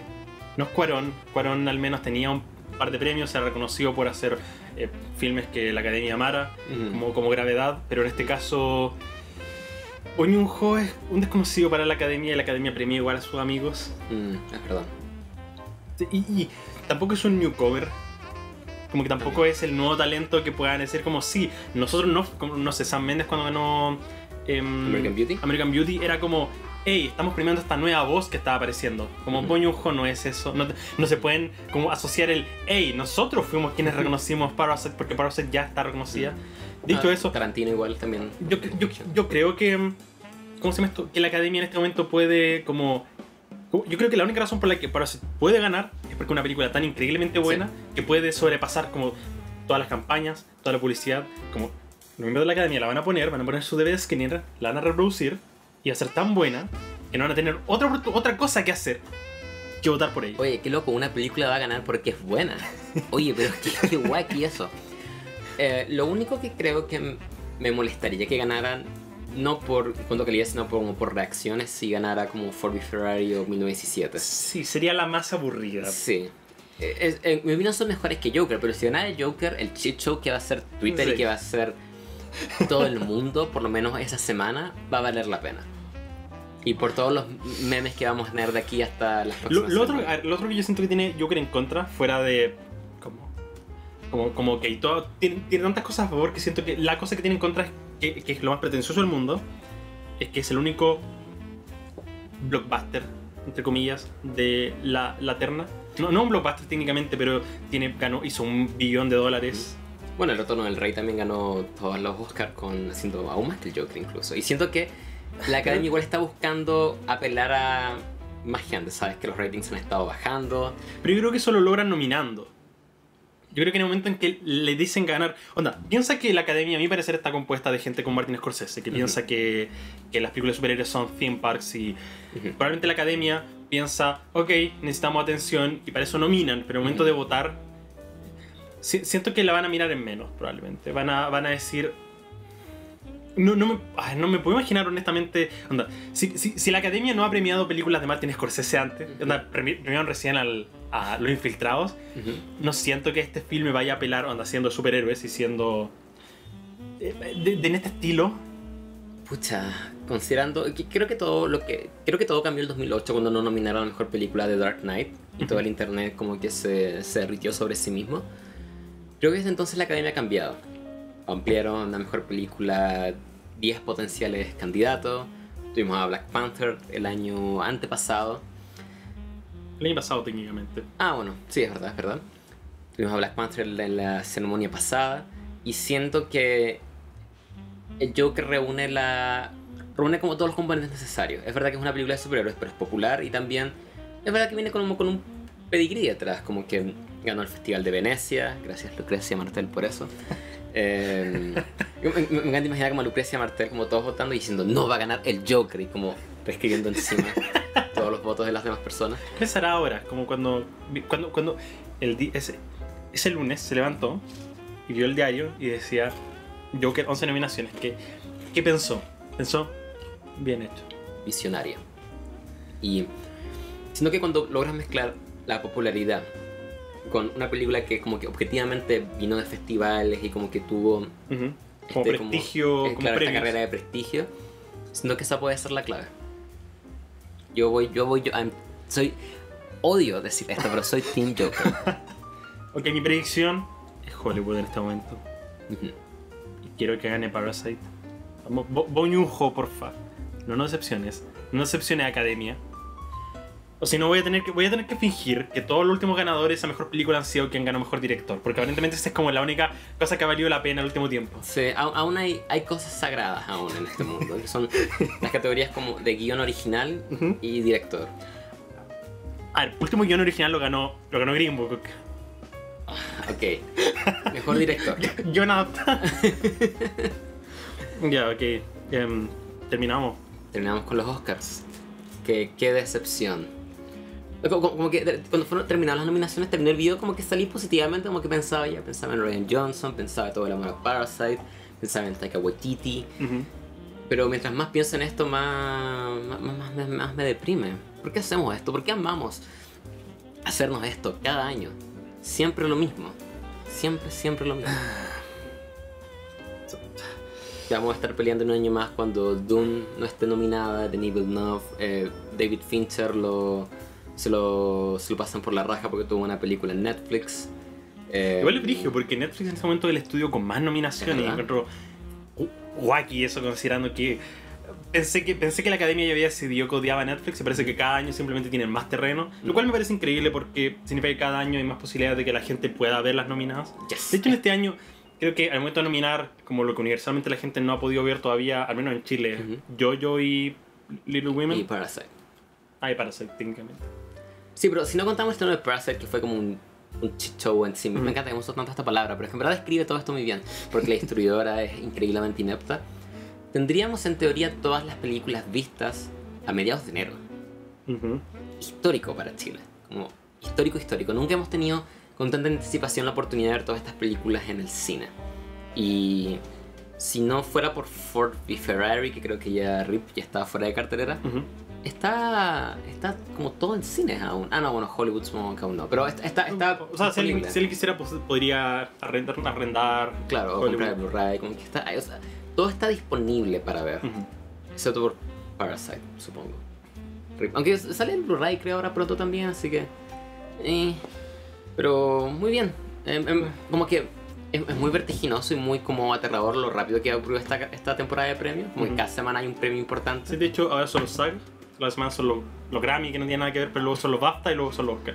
¿Cuándo son los Spotify Awards? Me contaron, estaba viendo el TNT el otro día y aprendí que México es el lugar donde más se escucha Spotify y quiero saber cuándo van a ser los Spotify Awards. Pepsi Mami. Voy. Tenemos unas películas de las cuales hablar, Cobo. Yep. Lo cual es triste porque muchas de ellas, como que ya hemos estado hablando harto de ellas, pero demos Ah, pensamientos más profundos. ¿Te, te tinca que hagamos una así, una, una rápida? Una... Yo, yo sí. Tenemos. El buen mentiroso, Cobo, ¿tú viste? que yo solo la vi porque pensé que quizás podría ser que Helen Mirren estuviera nominada.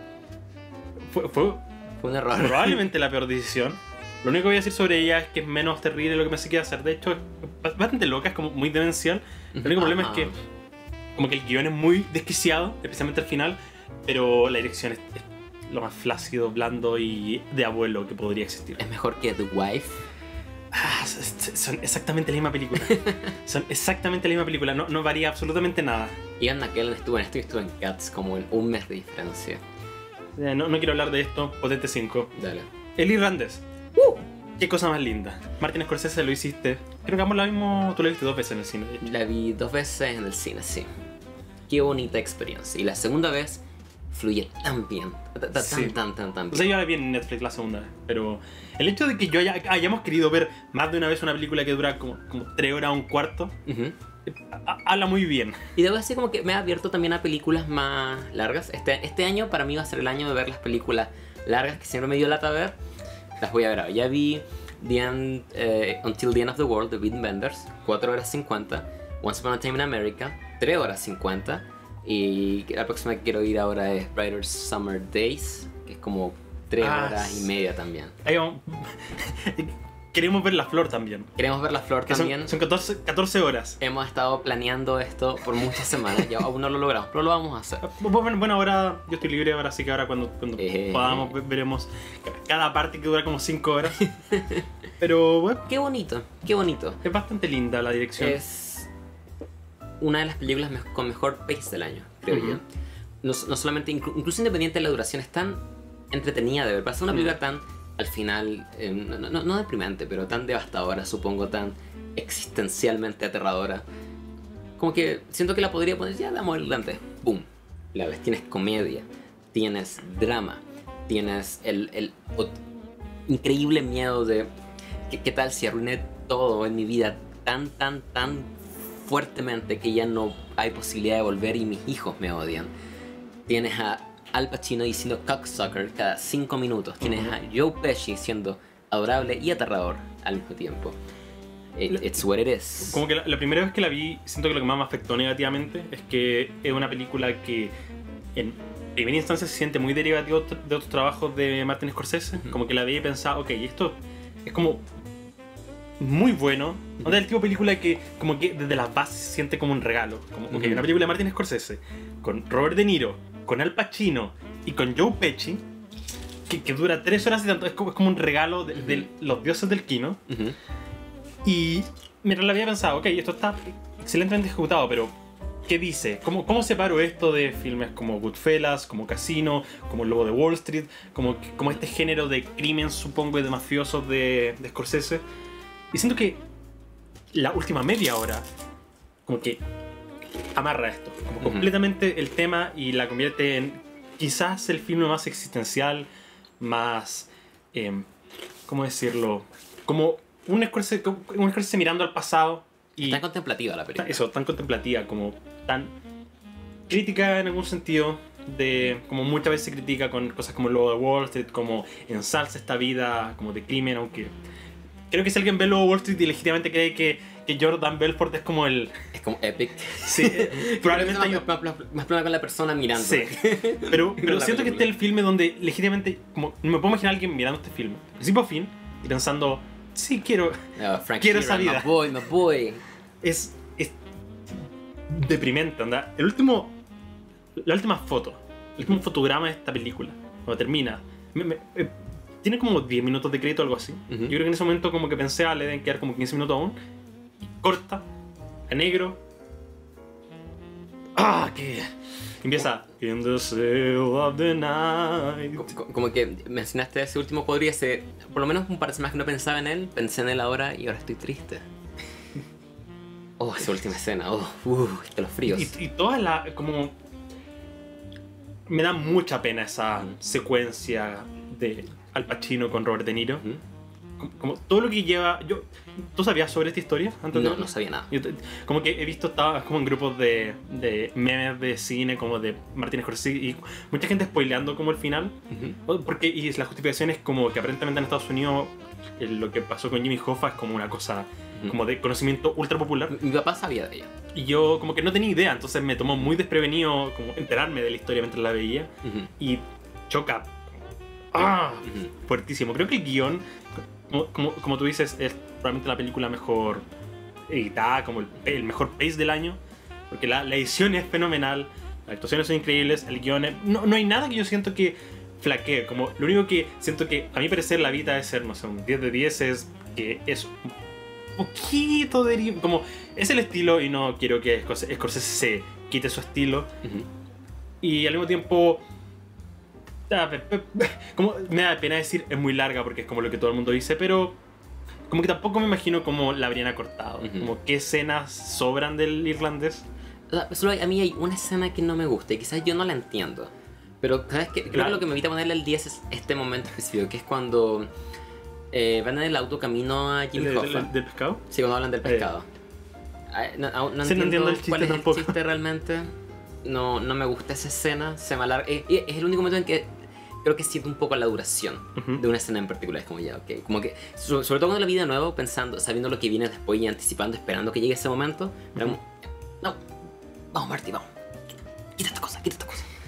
Y también, por mucho que me, me guste el trabajo de The Aging, creo que Sí. más que el CGI que no esté bien, siento que ellos se mueven. Hay una escena que yo cuando la vi me, me crincheó mucho, que creo que estamos pasando lo mismo cuando, le patean la sí. calle. Sí. Cuando- Como que Robert De Niro está como. Ay, yo me hundí, me hundí siguiente pensando, no, porque... Y también algo, algo que creo que no se menciona tanto. Es verdad que se criticar un poco cuando se, que no se mueven tan jóvenes. Pero cuando tienen que actuar como de viejos, más viejos que la edad que ellos tienen ahora, como en las últimas escenas, es, es perfecto. Sí, la forma sí, en que el- le- les el- tiembla la mano, Ujú. la forma en que Como, como tartamudean. tartamudean. Oh, estamos pensando lo mismo, wow. Qué- qué- Eh, qué la, la forma en que caminan.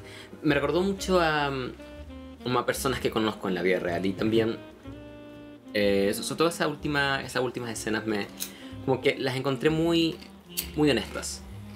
Siento que es un, es un sentimiento, como ese sentimiento de culpa, ese sentimiento de, oh no, ya no hay vuelta atrás. Esa escena con... eh, hablemos de Anna Paquin en esta película, Ujú. un punto muy controversial. Igual que la, la Margot Robbie. Ujú. Es que no. Ay, La, la gente. la- No, no sé si están tratando como de eh, conseguir que chicas les hablen a estas personas que están como. "Uh, bueno, de hecho, Anna Paquin no habla en la película. ¿Sabías que Scorsese es súper machista? Yo siento, mira, Es el punto, chiquillo. yo, yo, soy, yo soy una persona que... Yo, yo defiendo que estas críticas, como que al menos habrá un espacio que se critiquen cosas así. Ujú. Pero siento que deberíamos elevar un poquito el discurso. Sí. Como ya está bien que, que- que- está bien que nos cuestionemos. Ok, Ana Paquin habla muy poco en la película. ¿Por qué? Ujú. Si piensan en esa pregunta por un minuto, se dan cuenta de que tie- tiene sentido. No solamente de, la- machista. Como, como que me da lata porque siento que ya, eh, como tú dices, está, está bien cuestionar las películas, está bien cuestionar el arte siempre. Pero quedarte solamente en. Ah, no tiene línea. Malo. Es como esta cosa que siempre criticamos de gente como que critica películas como con checkpoints o como con listas. Música, 3 de 10, actuaciones, tanto de 10, después un promedio. No, no puedes juzgar el arte así. De la misma forma que tienes que cuestionar el arte, tienes que también cuestionarte tú mismo cómo estás experimentando y digiriendo este arte. Y si te vas a quedar... Me acuerdo cuando salieron estos tics terribles cuando salió Once Upon a Time in Hollywood de gente contando la cantidad de líneas que tenía Margot Robbie en la película. Yo, yo encuentro que, por ejemplo, me acuerdo que cuando Green Book ganó el año pasado, alguien hizo como una comparación como de ya, ¿cuánto porcentaje de diálogo hay de mujeres en cada una de las películas? Yo a mi parecer eso fue un trabajo interesante porque Ujú. mostraba, por ejemplo, Roma, la favorita, como mucho y no hablaba como, ok, a mí me parece un buen ejercicio cuando se hace como en general. Por ejemplo, por eso yo defiendo que la gente siempre dice, ah, el test de Bechdel como que es malo, pero yo, yo creo que el test de Bechdel está hecho para un análisis como, ok, ¿por qué tan pocas películas hacen esto, ¿cachai? Obviamente Ujú. no todas las películas están criticando esto, hay, hay un problema más profundo. Pero Claro. si tú vas a, vas a hacer el análisis tan básico de, ok, si cumple el test de Bechdel, no es machista, y si sí lo como es posible cumplir el test de Bechdel y ser una película increíblemente misógina, Exacto, siento que ese es precisamente el problema que tenemos con los blockbusters últimamente, con- este como falso feminismo que está en las como el feminismo woke y liberal. Claro, claro, tenemos tus hombres de negro, tus ángeles de Charlie, que son, hemos hablado esto antes, pero son literalmente solo girl bosses. Están ahí, son chicas que están ahí siendo epic solamente para que la audiencia aplauda. Sino que Capitana Marvel también sufre de esto un poco. Y creo que es tanto O sea, o... muy pequeños. No, yo, creo que Capitana Marvel es un poquito mejor porque al menos Capitana Marvel como que abraza como, como la idea de, de hablar sobre como mujeres y como, Ujú. como ser una película sobre mujeres, pero eso no sé. Como to- todo otro ejemplo a mi parecer son, son terribles en- porque... En- Entiendo, pero no, no les creo. Ah, sí, o sea, respecto, estamos hablando de Disney, que es la cosa más corporativa, Exacto, capitalista. Entonces, no, no, no sé, entiendo que nadie Como, va... como lo único que quiero decir es que al menos siento que Capitana Marvel es como dentro de lo más corporativo es como el ejemplo más honesto que puedo encontrar. Ok, ok.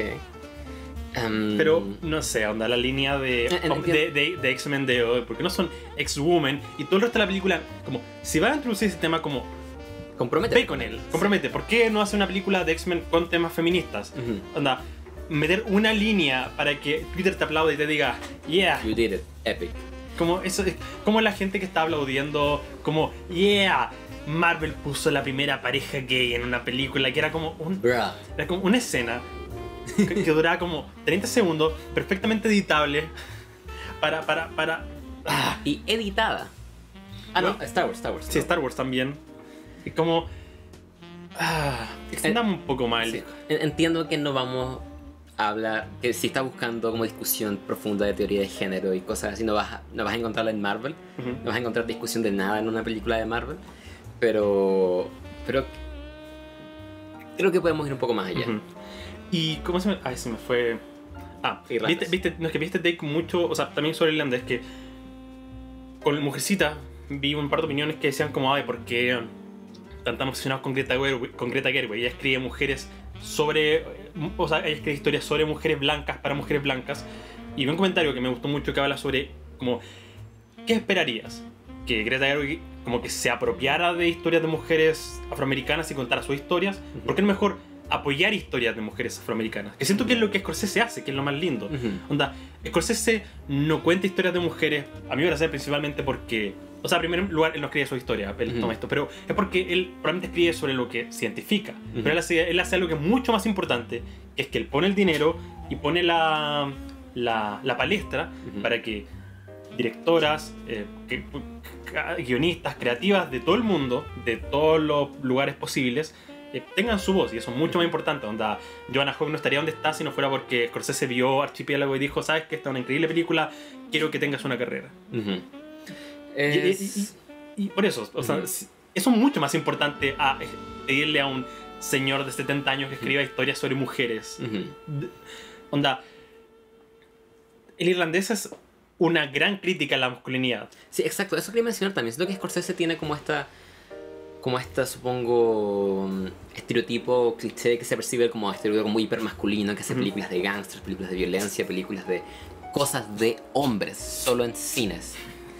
Y, pero, pero siento que siempre él ha tenido como una, no- sé si, si una mirada femenina, pero una mirada bastante ¿Crítica?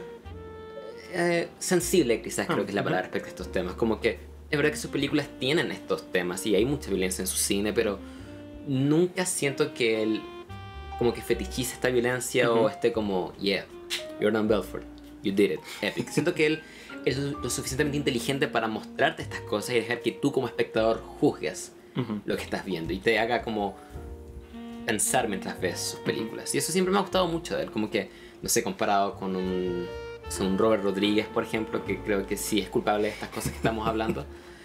El, el cine de Scorsese siempre ha sido... sie- Siempre ha tenido una mirada no, no hiper masculina, creo yo. Y siempre me ha gustado mucho eso de él. Así que, que- que creo que tildarlo a él de, de machista o misógino basado en su filmografía, creo que, creo que es darle una mirada muy, Como muy superficial. superficial a su cine. En cualquier caso, quiero decir que creo que 2019 fue un increíble año para como la crítica a la masculinidad tóxica. Mm. Onda, Irlandés, eh, The Lighthouse, eh, Under the Silver Lake, eh, Ad Astra. Ujú. Como- si- siento que cada vez es lo más común, como no la romantización de la masculinidad, sino que verla desde un punto de vista crítico, como, como somos como padres, Ujú. como somos como figuras de autoridad, como somos, cómo reaccionamos con la cultura pop a nuestro alrededor. Como que cada, como puedes usar esta visión masculina para criticarla. Como. Por- Por eso creo que películas como Rambo se sienten, Rambo Last Blood, específicamente Last King, se sienten, y sin haberla visto, se sienten tan anticuadas. Sí. Se sienten como algo, no, no- no solamente fuera de su tiempo, sino como, como, como hecha para una audiencia que, no que se está muriendo, pero que está, está de salida, no es como, no es lo que se está discutiendo hoy en día. Y, y me parece excelente, creo que son temas como donde se puede explorar mucho y donde creo que han salido películas muy, muy como buenas criticando estos temas. Si usted, si usted como quieren apoyar cine que sea como más femenino, o sea, no sé, no usar la palabra así, no sé si femenino, no sé si tiene una connotación negativa, pero quieren apoyar a las mujeres en el cine, consuman cine hecho por mujeres, como el, el- el- la- el feminismo no parte y termina con mujeres al frente de la pantalla, también hay guionistas, hay Ujú. editoras, hay directoras de fotografía, Ujú. eh, como hay, hay- hay muchos aristas que, puede, que pueden apoyar. Hay una... Odio esto, porque ah, no, no, no tengo el nombre, pero hay una, una página en Instagram Ujú. que es como que analiza estas películas como cuántas mujeres hay y como no solo como, ok, hay mujeres detrás de la pantalla como trabajando en otras cosas, en cosas técnicas y como que le dan su aprobación. Ujú. Y es como bueno que intenten apoyar ese cine, como no solo, hey, hay una protagonista y onda, todo el resto son de una visión completamente masculina. Apoyan a la Greta Gerwig, a la Lone Scafaria, a la Lulu Wong, a la Celine Sciamma, Boom. como búsquelas, están afuera, solo tienen que buscarlas y verlas y apoyarlas. Sí, es loco porque si miras los nominados de la academia pensarías que este tipo de cine derechamente no existe. Ujú. Y esa es la cosa, ya es, es un tema de que o las distribuidoras no creen, en- no creen en ellas o está la academia derechamente ignorando estas películas. Tú lo mencionaste recién hablábamos de los actores, que de todos los actores posibles, justo, 19 de 20 son todos blancos. Que, sí, qué coincidencia, ¿eh? Os- Oscar so white, Oscar so male, em, pero sí. Martin Scorsese probablemente no, no un horrible boomer misógino. Probablemente. Ok, ¿con qué, con qué, con qué nota nos va? Volvamos en irlandés. ¿Cómo cerramos esto? Eh, con un 9 de 10. Y eh, un, un sólido 9 Un probablemente. fu- fuerte 9 para mí. Gran, gran, gran película. Ahora, hablando de obras maestras, Muy sad. tenemos... Ah, mm, ya, tenemos una película que en inglés se llama Queen of Spades. eh, Through the, Look- the Looking Glass. Through the Looking Glass. También conocida como Reflejo Siniestro. Es- es- es- esto- no, no quiero, no quiero hablar de esta película porque es terrible. Le doy un 1 de 10. Magnífico. Siguiendo con la racha de películas increíblemente memorables, tenemos Terminator, Destino Oculto. La- La película más memorable del año. Después de Rise of Skywalker, probablemente. Em, Yo tenía esperanza. Yo también Tim tenía Miller era un buen, esperanza. un buen director, Y creo que hay cosas buenas en esta película. Me gusta mucho la persecución en, en la carretera al inicio. Me gusta mucho a un nivel conceptual lo que trata de hacer como de volver, tratar de volver a las raíces de la franquicia, que tengamos solo un Terminator que este sea legítimamente imparable. Eh, pero cuando, cuando- es, es- es demasiado poco, demasiado tarde. Ok, Charlie, si soy completamente honesto, no recuerdo nada de esta película. ¿En serio? No, no recuerdo nada de lo que pasa. Como que empecé a hablar de la, perse- la persecución y pensé. Hubo una probablemente hubo una persecución en algún momento. Luis Miguel aparece por 5 minutos en esta película y después muere. Qué triste. Qué lindo. Em, sí, ta- también me está legítimamente costando mucho recordar cosas de esta película, pero a ver, cosas que me gustaron. Me gustó. Me, me encanta ese take, hablando de, hablando de feminismo y de mujeres, me encanta ese take sobre que esta película fracasó en taquilla porque está liderada por mujeres. Es y de que si hubieras cambiado todas las mujeres por, por hombres, generic white guys, hubiera sido el exitazo del 2019. Chico, est- esta franquicia ha sobrevivido a. a ¿Cómo se llama este tipo? Courtney. Jay Courtney. A, a Matt Smith. A, ¿Quién? No, no, a ¿Cómo se llama Doctor Who? No, o sea, de de más que tiene razón, no tengo idea Ah, quién es. Bueno, Doctor, sobrevivió a Doctor Who, sobrevivió a Jay Courtney, sobrevivió a Sam Worthington. Esta, esta, esta película es. Es un criadero de generic white guys. esta- esta- mira, Ahora que lo pienso, cada, cada actor que sale de esta película como que llega a morir. Onda, Sí. Ed- Edward Furlong, no sabemos de él hace 20 años por culpa de esta película. Nos Hablando- prometieron que a iba a estar en, de- en esto. Ah. Y, y solamente es, es un cameo con suerte. Con suerte. un cameo glorificado en CGI más encima. Ni siquiera es el actual Edward Furlong, solamente es el de niño. Ay, Dios mío. Eh, creo que ya Terminator, o sea, ya estaba irreparablemente rota, pero Pero la terminamos de matar. la terminamos de matar. Y lo, y lo peor de todo, la terminamos de matar con una película, ok. ¿Por qué no odio esto? Que Sí, es lo más, es lo más mediocre que he visto en todo el año. un Es 5. como un ligero 5. A mí me metí, tío. Lo siento. Linda Hamilton, lo siento, hay un motivo por el que no. Eh, Me gusta mucho Arnold en esta película, creo que lo hace bien. Me gusta, me, me gusta mucho la idea de este Arnold así como, como Logan, que hace como viejo. Y co- de hecho, es loco porque como que la historia, no, no quiero spoilear la película, pero como que Arnold tiene una perspectiva tanto más interesante de la historia de esta, los eventos de esta película. Como que eh, eh, cuentan a, tra- a través de exposición que él estuvo como haciendo nada por mucho tiempo. Y me habría encantado ver eso. ¿Qué pasa cuando me imagino una perfecta no comedia romántica. Um, protagonizada por, por ese Terminator. exacto. Em, Eh, no, no, no, me, encanta cómo, me encanta cómo tomaron la, una- la decisión más arriesgada posible al principio, solo para volver a hacer la misma película por quinta vez.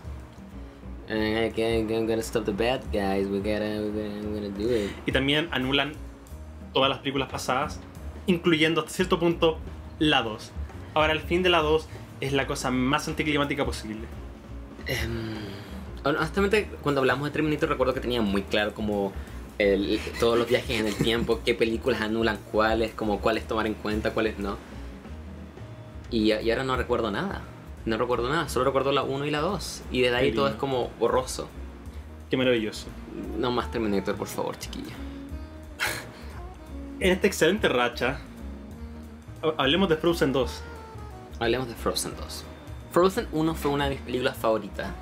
De toda la vida. De, de toda la vida, sí, de cuando salió. Es tu, es tu reseña más popular en... Es mi reseña popular en mi canal. Es, es, es una película que, que tengo muy cercana a mi corazón. Ujú. La vi de nuevo en preparación para Frozen 2 y me sigue gustando. Quizás no tanto como en ese entonces, creo que la bajé de un 8 a un 7. Ujú. Pero me sigue gustando de todos modos. Creo que eh, la música es muy memorable.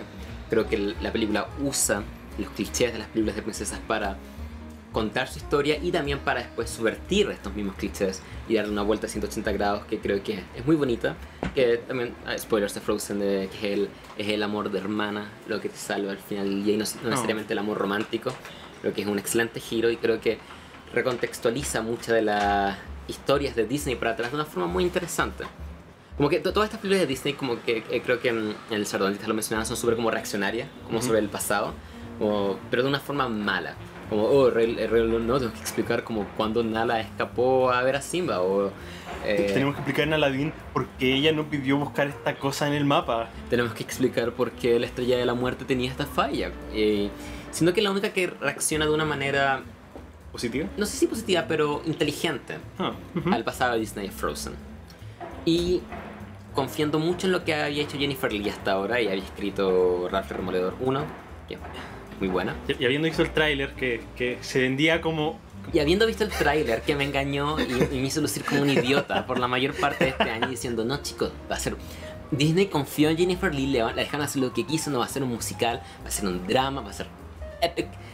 Y, y creo que lo que obtuvimos finalmente fue peor de lo que jamás podría haber imaginado. La vi, vi dos veces en el cine esta película porque no podía creer lo mala que era. Como que tuve que ir a verla de nuevo pensando que quizás fue mi culpa. Y... Qué desastre. Qué desastre de película. mm, eh, eh, eh, tomaron un riesgo. Hicieron una película sin historia. Sí, tomaron el riesgo de no tomar ningún riesgo.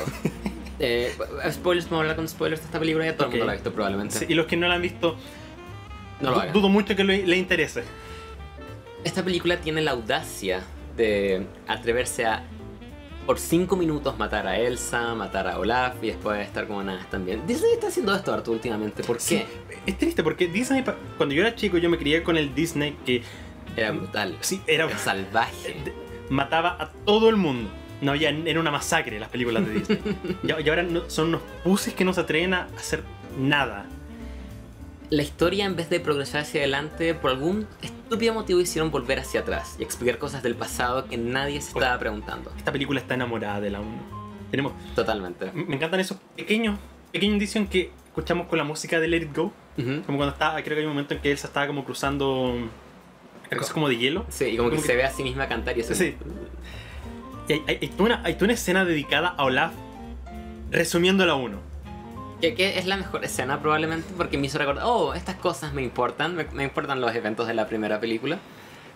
Pero, pero como que no saben qué hacer con estos personajes. No O sea, saben qué hacer con Elsa nada. es como casi que está relegada a su arco porque la historia principal no tiene nada que ver con nadie. Christoph tiene esta subtrama de que quiere pedirle matrimonio pero, pero falla, Pero no... no, no encuentra el momento. Sí, y, y después lo encuentra y lo hace. Y, tiene una epic power ballad ochentera. Que... ah, sé que todo el mundo la ama. O sea, para mí es una buena escena en, en una burbuja. El tipo Sí. de escena que yo buscaría en YouTube para verla, pero durante la película, ca- cada, cada secuencia musical de esta película es, un, es una divergencia en la historia. Ese es el problema. Las canciones en Frozen 1 avanzaban la historia. Quizás con excepción de la primera canción y la canción del verano de Olaf, en la- que, que incluso hasta se podría argumentar como que te ayudan a conocer cómo es él como personaje. Ujú, Se podría, se podría argumentar quizás como que paran la historia para tener estos momentos. ujú. Pero no solamente la música no es memorable y se siente como eh, temas no usados de la primera película, sino que, como decías, paran. Paran la historia para, para que ocurra. También tenemos momentos estúpidos como todo este arco de todas estas personas que están como en este bosque atrapadas, que no envejecieron un día en los 30 años que han estado ahí, que dicen como, ay, ay, quiero ver el sol, siempre he querido ver el sol, nunca he visto un día soleado. Pero en la Este- primera este- escena este- que... Este, este, este logo que está como fusionado con los venados. Sí, Por que- algún motivo. que, que es como es como Christoph que está obsesionado con los venados también. Los renos, supongo. Así son los Eh, renos. Y eh, me encanta que en la primera escena, cuando las hermanas entran a este bosque, eh, está, está soleado. Así que todas esas tramas no tienen absolutamente ningún sentido. Elsa ahora es una hippie, supongo, se fue a vivir al bosque. Tenemos el mundo de la animación. Tenemos la capacidad de hacer lo que quieras, cualquier diseño, cualquier tipo de movimiento. Tienes que representar los cuatro elementos. Aire, fuego, agua y roca. Y ah, un golem genérico de Shadow of the Colossus, eh, un caballo de agua eh, y un- una, una lagartija de fuego. ¿Por, ¿Por qué una lagartija de fuego? Porque va a vender los Funko Pops que todos los idiotas van a ir a comprar. Ya que, estamos, ya que estamos en spoilers, me encanta cómo esta película no se atreve no solo a no matar a nadie, a tomar ninguna decisión que altere de alguna forma. Esto es como un, un fin de semana que se fueron a pasear como a. tuvieron como una aventura y volvieron y como que todo es igual. Está este, este como, como que el gran clímax de la película es que cuando se caiga la represa como que se destruye el reino y es como ok, pero la gente más importante. Es que me recuerda. Tenemos Thor Ragnarok sobre cómo Asgard es la gente y no el lugar. Ujú. Yo pensé que iban a ir en esa dirección, pero no. no, no pudieron destruir el, el- no sé, el reino, supongo. No, Sí, no bueno, pudieron destruir el reino. Tiene esta línea horrible que es como, ah, eh, los elementos decidieron que Arendelle merecía vivir. Fuck off. Fuck you. Tenemos esta... horrible... niños, los niños pueden quedar tristes. No Este- podemos, no podemos enseñarle el valor de perder las cosas físicas. Te- te- te- tenemos esta horrible subtrama de que supuestamente como que, que es el arco de toda la película de que Anna y Elsa son como este puente entre lo real y lo mágico. Y me encanta que la, la relación de, de Elsa con todos estos elementos mágicos es como de un, un amo y un sirviente. Y ca- cada, vez que se relaciona con estos como elementos a ver a la lagartija ¿qué le hace? la corrala con hielo. Al caballo de agua le pone riendas y, y, y después como que pelean derechamente pelean con los golems como de, de, de roca. Elsa no es el puente entre lo como- mágico y lo real. Sí, es como el Undertaker de, de la naturaleza. Elsa es demasiado OP y ahora puede hacer Ah. lo que quiera. Em, no Justamente no la odio, no la encuentro ofensivamente mala. Yo la solo, encuentro ofensivamente mala. solo como que es, es lo más nada que pudieron haber hecho, lo más in- in- inconsecuente. Es, es, es- digna de una secuela como directo a DVD de Disney. Esta es la primera secuela como oficial directo a cines de Disney. Ah, no, es No. que Wreck-It Ralph. Sí. ¿Crees Pero- que esta es la peor? pe- o de- Consideramos todo el largometraje oficial de películas que se estrenaron en cine de Disney. Ujú. ¿Es esta la peor? No, creo que la es peor. Creo que Rey León es peor. No, no, pero, de, no, pero animadas. Ah, animadas. Como la, la, la filmografía oficial de largometrajes animados de Disney. ¿De toda la vida? Sí. Yo creo que esto es ¿Directo peor. a cine? Sí, yo creo que es peor que Chicken Little. Tendría que revisitar Chicken Little. Pero me dan más ganas de revisitar Chicken Little que esto. Porque al menos Chicken Little es como una. Igual es una tonta comedia. Esto es tan. Al menos el cielo se caía. Esto es tan serio, pero. Pero. Pero falsamente serio. No, es, es, es la clase de película. Es, es como el Joker de las películas animadas. Es como esa película que pretende decir mucho, pero no dice nada. Me encanta, me encanta que no nos traga- la academia no se tragó esto Oh, y la dejó fuera. Hoy ya la había ganando mejor película. Ah. Eh, un 3 de 10 para mí. La odio. un ligero 4. Ahora, hablando de cosas malas, Oh no. Marriage Story. ¡Yay! Una de mis Em, películas favoritas. Sí, de hecho, Una película que ha crecido en como, mí como, sí, el como, como que yo la fui a ver con grandes expectativas porque yo adoro a Noah Baumbach. De hecho, como que ha- eh, eh, me ha- creo que todas sus películas son al menos un 7 de 10 para mí. Ujú. Y particularmente me encanta Fra- Frances Ha. Ujú. y Meyer- Meyerowitz Stories, creo que son. que De hecho, son creo. Ah, no, porque hizo Mistress America con la. Bueno, son las últimas dos películas que él hizo que he visto. Ujú. Son maravillosas. Entonces, yo estaba esperando que él llegara algún día. Más encima, él hizo el guion de Moonrise Kingdom Y Madagascar 3, que la hizo para pagar su divorcio. Sí, que me encanta que es- está ligeramente como... Hay una pista en la, en la película. Como, oh, tuve que hacer esta obra de teatro como para pagar mis deudas. Y me encanta que este sea el filme que le dé reconocimiento. Por- Porque siento que ahora como que la gente sabe quién es Noah y como que... O sea, yo sé que hay gente como que ama las películas que él hizo para Netflix y que tiene como cierto Pero reconocimiento. seguía como en el underground, como Sí. que no era un household. Me, me- gusta que ahora como que gente retroactivamente ha dicho, o sea, es que voy a ver Frances Ha, voy a ver eh, Greenberg, voy a ver Wh- While We Are Young Ujú. y me parece fantástico porque esta es una obra maestra, me parece. Eh, estoy totalmente No, de no acuerdo. esperaba que me gustara tanto como me está gustando en este momento. Luce preciosa, está maravillosamente editada, la música de Randy Me, me Newman es encanta increíble. cómo usan los espacios en, este, en esta película. Tiene esa fibra muy de teatro, pero Ujú. algo que, por ejemplo, em, viste Fences, me imagino. Sí, la vi. ¿Qué te parece?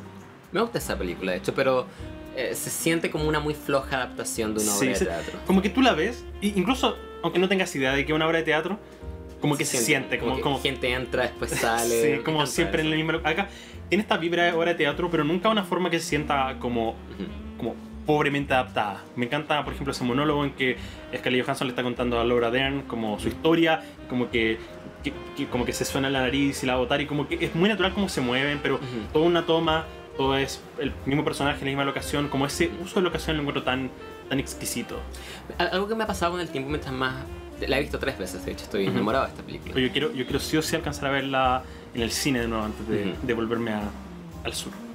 Em, a mí- a mí- mientras más la avanza, de hecho la primera vez que la vi encontré que quizás estaba un poco cargada hacia el lado de Adam Driver, como que Ujú. estaba, era más, había más simpatía hacia su lado, pero mientras más la veo más me doy cuenta de lo pareja que es. Como que siento que la película no toma partido, lo que creo que es esencial para contar esta clase de historia y eso le permite ahondar tanto más en lo que es esta, esta pareja que mientras no, no se siente como caricaturescamente mm, como rota, se siente como el, la- el tipo de relación que estaba como destinada a fallar de una manera natural. Como que Ujú. estas personas no. no podían. no, no pueden alcanzar su máximo potencial estando juntas. Y creo que la, la película demuestra eso de una manera muy, muy, muy, muy bonita. Algo que me gusta mucho, como después de que la vi por segunda vez y he pensado, como ya salió hace como más de un mes, así que he tenido varios, varias semanas para pensar en ella. Ujú. Y algo que me encanta es que la primera vez que la vi, una de las interpretaciones que yo saqué es como, oh, el sistema de los abogados realmente es, es siniestro y se aprovecha la gente. Pero siento que, si bien tiene un poco de eso en términos, por ejemplo, hay una conversación en que hablan sobre cómo Laura Dern le consigue un poquito más a Scarlett Johansson Ujú. y es como en verdad ya no, como cómo quieren sacar un poco más de repente por esta idea de ganar.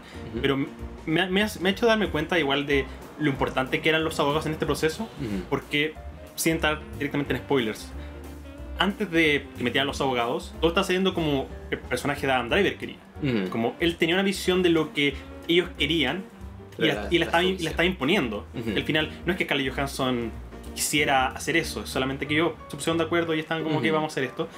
Y básicamente el personaje de Adam Driver es, es triste porque lo tienen que obligar a ceder un poco. Ujú. Y, y m- eso es lo que a mí me gustó la segunda vez, porque al principio yo estaba completamente como, como oh no, lo están pisando, lo están pasando a llevar los Eso, abogados. eso mismo pensaba yo. Y la segunda vez pensé, él como que lideraba esta discusión al principio Sí. y como que los abogados lo, lo tuvieron que obligar a ceder y me gusta mucho una conversación que tiene con, no me acuerdo el personaje, el que hace su primer abogado. Ah, Eh, en no Ray. Liotta. Sí, eh, no, no, no Ray Liotta, el, el otro, el, el que es más... Ah, Alan Alda. Sí, Alan Alda, en que le dice, este sistema está hecho porque está hecho así porque hay padres que se niegan a cuidar de sus hijos y, se, y dejan a hay madres solteras que tienen que hacerse cargo de todo. Entonces, es un sistema que es injusto, pero es para prevenir esto Ujú. y te das cuenta de que, claro, lo pasa mal, pero es porque o sea, el sistema no es que esté tan podrido, es que como tiene que hacerse cargo de que las cosas funcionan de alguna forma bien Y te hace sentir mucho más simpatía por Scarlett Johansson porque si bien a él lo pasan a llevar entre comillas porque tiene que ceder tantas cosas que él pensó que iban a hacer de una forma, te vas dando cuenta de que él quería forzar todo a su manera y eh, me- me- creo que mm, ¿cómo se llama esto? Creo que lo dice en una parte de la película que él nunca fue mejor esposo que cuando se está divorciando. Me gusta mucho. Sé, sé que todo el mundo habla de la- las escenas donde la gente grita, y como oh, probablemente cuando muestran Adam Driver, mejor actor, gritando y gol- golpeando la, la pared. Me gustan mucho los momentos callados de la película, esos pequeños como manerismos que ellos tienen, donde se nota que hay como toda una historia detrás. Hay, hay tanta atención al detalle, sobre todo en la forma en que... Ay, la forma en que Scarlett Johansson cambia su voz cuando habla con Adam Driver o cuando habla como con su familia. La forma en que mm, Adam Driver como que se maneja a sí mismo cuando está con su hijo. Esa, esa, escena cuando están como pidiendo dulces en Halloween como Ujú. por Los Ángeles. Esa, esa como, ese tipo de cosas como que son como forzadas, pero que Driver está forzando solamente como para que su hijo sea feliz, pero en el fondo lo está haciendo como para satisfacerse a sí mismo también. De, oh no, yo tuve esta Halloween con mi hijo también. Es tan... No, no- no sé si identificable, pero es tan... Se siente tan real. Sí, como que tú puedes verlo y pensar esto es una persona real, como haciendo cosas de verdad. Y, y también como, como hijo de una familia como de padres separados, es como, ¡Hey! Esto es real, yo he vivido esto. Yo he estado ahí. Y- y- igual que, como This is my movie. Este es mi Black Panther. em, ah, ¿cómo se llama esto?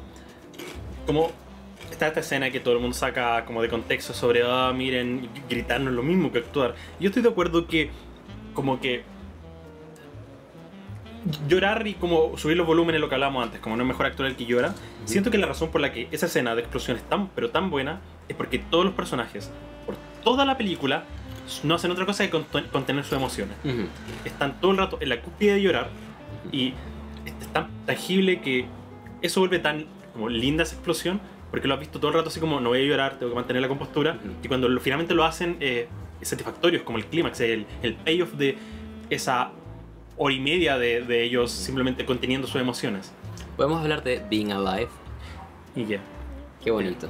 Eh, Debo decir que la primera vez que la vi como que me, me extrañó un poco esa sí, escena. sí. Me, me, me tomó como, no sé si volando bajo, pero me no, no entendía 100% lo que me quería decir esa escena. Y creo que la, la segunda y sobre todo la tercera vez que la vi como que me, me, me emocionó mucho. Oye, yo, yo lloré terriblemente en esta película. Ujú. hay, hay dos escenas que me hicieron llorar. Cuando pelean y al final, final, cuando él lee una cosa Ujú. que yo estaba así, estaba con la Dani y era como, como, como, como, no puedo hacer, no puedo contenerme. Yo lloré en esa parte y también creo que lloré al inicio, inicio, cuando Scarlett, que es un- detalle que siento que es como, como que me imagino perfectamente este mismo escenario. Cuando después del último show de Scarlett, esto es al inicio de la película, no spoiler, Ujú. como que ellos tienen una compañía de teatro y Scarlett Johansson hace el último show dirigido por Adam Driver y como que Scarlett dice, hey, sé que tienes notas, como quedarme, sé que no vas a poder dormir hasta que me des estas notas y como que Adam Driver le dice como las cosas como que podría mejorar su actuación Después como que Scarlett se va, entra al pasillo y como que solo sus lágrimas empiezan a correr y eso como que me quebró un poco. A- Amé, amé eso. Está, es tan linda esta película. Randy Newman hace una magnífica banda sonora, la adoro. Una banda sonora que no está tan presente en la película, Ujú. está usada muy selectivamente, pero cuando se usa, ay ay ay, que, que es efectiva. ay ay ay, e- es, es el soundtrack que más he escuchado Sí. post película. A veces lo pongo.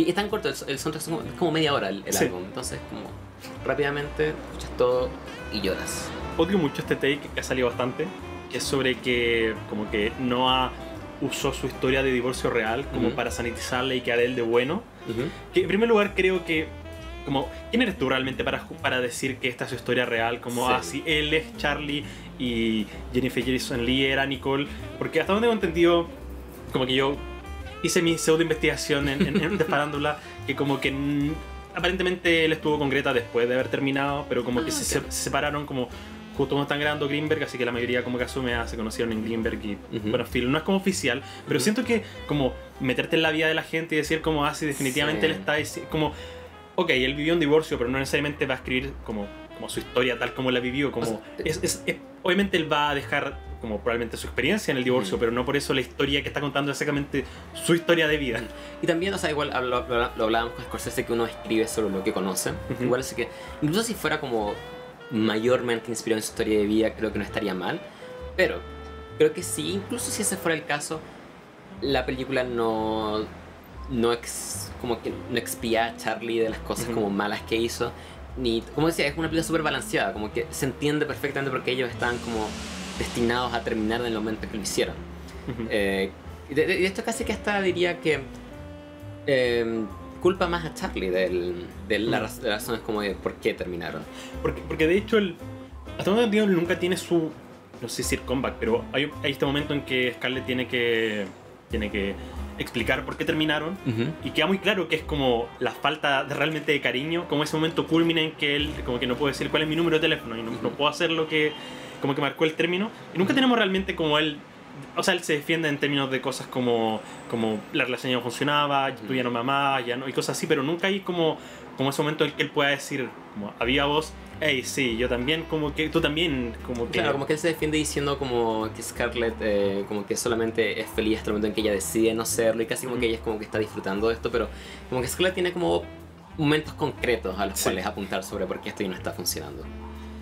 Eh, pero bueno, su- supongo que no queremos entrar más en spoilers como Ujú. para los Sí, que es no la han magnífica. visto. Solo vayan a verla. La, la adoro. Honestamente, a- a- como que siento que cada vez que pienso en ella, como que sube más a mi escala, como Ujú. del año, de la década. Es, es magnífica. Le daría un ligero y este 10.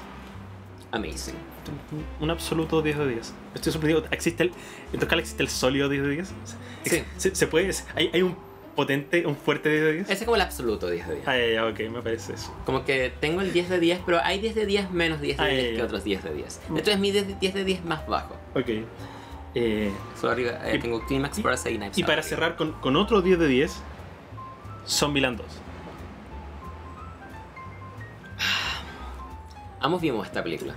Soy probablemente la única persona en toda la Tierra que en algún momento de su vida estuvo emocionado por la idea de un Zombieland 2. ¿Por qué no hiciste esto, Cobo? Tú, hiciste esta película ocurrir. ¿Por qué? Ah, no entiendo. Porque, a ver, Zombieland 1 sale en 2009 y en 2010 los guionistas ya querían una segunda película. Entonces, ¿tú, tú esperarías que si por nueve años estos guionistas querían hacer una secuela, debían tener una muy buena razón para hacerlo. Onda, Sony no quería esta película. Sony, Sony, a Sony lo tuvieron que Nadie forzar. quería esta película, solo tú, Cobo. La hicieron para ti y la odiaste. No, no la diste. ¿Cuándo le diste? ¿Un 5? Sé que no, ahora es con 4. Pero Es, es- es- es una película muy odiosa, siento yo. Como que. todos sus personajes son desagradables. Cada nueva persona introducida en esta película es, una es un terrible ser humano. Ujú. La película no, no sé si no tiene idea qué hacer con el personaje de. ¿Cómo se llama la, la hermana menor de. Eh, Abigail Breslin. con Abigail. No, no, no Oh, sé si no tiene idea qué hacer con Little ella. Rock. O ella no quiere estar. Creo que ni Emma Stone ni Abigail Me Breslin. encanta quieren que cuando estaba haciendo mi reseña, como que tuve que sacar el tráiler y el tráiler tiene la audacia. La audacia de decir. Nominado al premio de la Academia Woody Harrelson, nominado al premio de la Academia Abigail Breslin, nominado al premio de la Academia Jesse Eisenberg y ganador al premio, como, como decir, oh, tenemos un este elenco estelar, puro, pura, puro O sea, talento acá. Es un elenco estelar, en verdad, pero nadie quiere estar ahí. Jesse Eisenberg olvida todo lo que aprendió en Zombieland 1 en esta película. Y Esta- odio cómo esta película anula el arco de la 1. Onda, todo el arco de la 1, que voy a defender, creo que es una magnífica película, se trata sobre Jesse Eisenberg dándose cuenta de que sus reglas no sirven en, real- en la vida real, que hay como que hay que ser más flexible y que realmente no vale la pena vivir solo. Toda la, la lógica de que ellos se dieran nombres de ciudades Ujú. era porque querían generar una desconexión emocional. Entonces al final el arco de estos personajes es cuando ella le dice "Hey, mi nombre, no creo que era como Krista su nombre, el de Emma Stone. no acuerdo. esa revelación y el hecho de que él tiene que romper las reglas es todo el arco de los personajes, pero acá, por algún motivo, después de 10 años, siguen llamándose con nombres de ciudades y Jesse Eisenberg todavía mantiene su sistema de reglas y, y crea otra. Ahora hay, hay tipos de zombies que es como solo una gimmick, porque la primera tenía una gimmick, así que teníamos Ujú. que tener otra y tiene como, Y- y hay no- como una escena en que... Y lo- no lo usan nunca. Em, esta película odia a cualquier persona que piense distinto a como piensan los guionistas. Es extrañamente conservadora esta película. Como gente joven que piensa cosas distintas. Fuck 'em. Como... como Fuck 'em. con, con que son pacifistas. Bro, no no, no creen en, la- en las armas. que, que también no tiene ningún sentido. La gente en la vida real es pacifista, no creen en las armas porque no quieren matar seres humanos. Son, son, son zombies. Yo, yo me pregunto, onda, legítimamente, ¿cómo este, este, este lugar al que van, que es como muy pacífico y hippie, cómo ¿Cómo ese lugar sobrevive? ser sostenido por una semana? No, ¿qué? ¿podemos entrar en spoilers? Entremos en spoilers. ok, fuck this. spoilers, nadie va a ver esta película y si la vieron, Sucks. lo siento por ustedes. Ellos llegan como un día ahí, hacen una fiesta y llegan los zombies. ¿Esto no pasó en 10 años? ¿En 10 años no, no hicieron algo que atrajera zombies? ¿Qué, qué tan ineptos pueden ser? Me encima introducen estos personajes que son el tipo de réplicas más el hermano menos Mm. talentoso de Owen Wilson, que son como Woody Harrelson con, Jesse Eisenberg. Y mueren, mueren al tiro. Me. Debo decir, sí me gusta como la secuencia, es como un plano secuencia de pelea, pero es como lo único relativamente humano en esta película. Rosario Dawson está aquí, no hace Y nada. tienen una discusión sobre su, su entrada. Y, y- y alargan el chiste como por un minuto. Sí, eh, la entrada es la vagina, entendí, gracias. Em, y, y nadie muere al final y todo Sí. sigue exactamente igual. Debo decir una cosa, me encanta la escena de mediados de crédito. Solo porque sale de la, Ah, solo porque sí. sale de la nada y encuentro que El goof de Garfield era divertido. Sí. Aunque no tiene ningún sentido cómo tratan la post-muerte de Bill Murray en esta película. Nadie se enteró de eso. ¿Cómo, cómo es que todos saben de que eh, Bill Murray murió?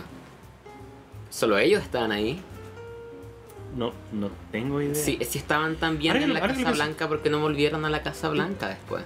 También, estas personas ya 10 años juntos y apenas Jesse Eisenberg muestra un, un pequeño, un pequeño demasiado compromiso. Dice, "Fuck it", y se va. Yo creo que tenían que acomodar que Emma Stone solo podía grabar como una semana esta película y tenían que sacarla y estar, que estuviera en ella ¿Qué, porque qué, qué ha sido de Abigail Breslin en los últimos 10 años? nada. ¿Y qué ha sido de Jesse Eisenberg en los últimos 5 años? Eso, eso es triste porque la primera Zombieland, 2009, el, aún- Pre ah, Social Network. es pre-social network, entonces aún era como carismática su forma de ser, era como un Mm. poco única, como tiene su personalidad. Después de 10 años de ver a Jesse Eisenberg ser el quirky guy, como ya... Escuché que es bueno en The Art of Self-Defense, aún no he visto eso. Sí, sí. Pero en este caso, oye, mucho ya. Eh, es, es molesto. Le- Lex Luthor ya, ya no fue. Hasta, hasta Woody Harrelson es molesto en esta película. Sí. Eh, ¿Qui- man. ¿Quién, quién diría que Ruben Fleischer no es un tan buen director? Que- Oye, quizá, quizá no deberíamos confiar en el director de Venom. que ahora se ve como una obra maestra comparada con Morbius, de hecho. Eh, un, un 2 de 10, Sí, odio esto. sólido, ligero 4. No la quiero ver nunca más en mi Y vida. con eso terminamos la cartelera. Que Casi que retroactivamente arruinó un poco Zombieland 1 ahora. ¿Qué te parece a ti la primera Zombieland? Para, para mí Me un, gusta, un, un potente 8. la Para mí, yo, yo de verdad me encanta. piola. Creo que le doy como un sólido 6. Pero no, es que nu- nunca la vi en... su- De hecho la vi como el, el año pasado, de hecho, primera Ujú. vez. Nunca la había visto y me gustó. No, no, me, no me vuelve loco, la verdad. Lo siento. Ah. Terminamos oficialmente la cartelera.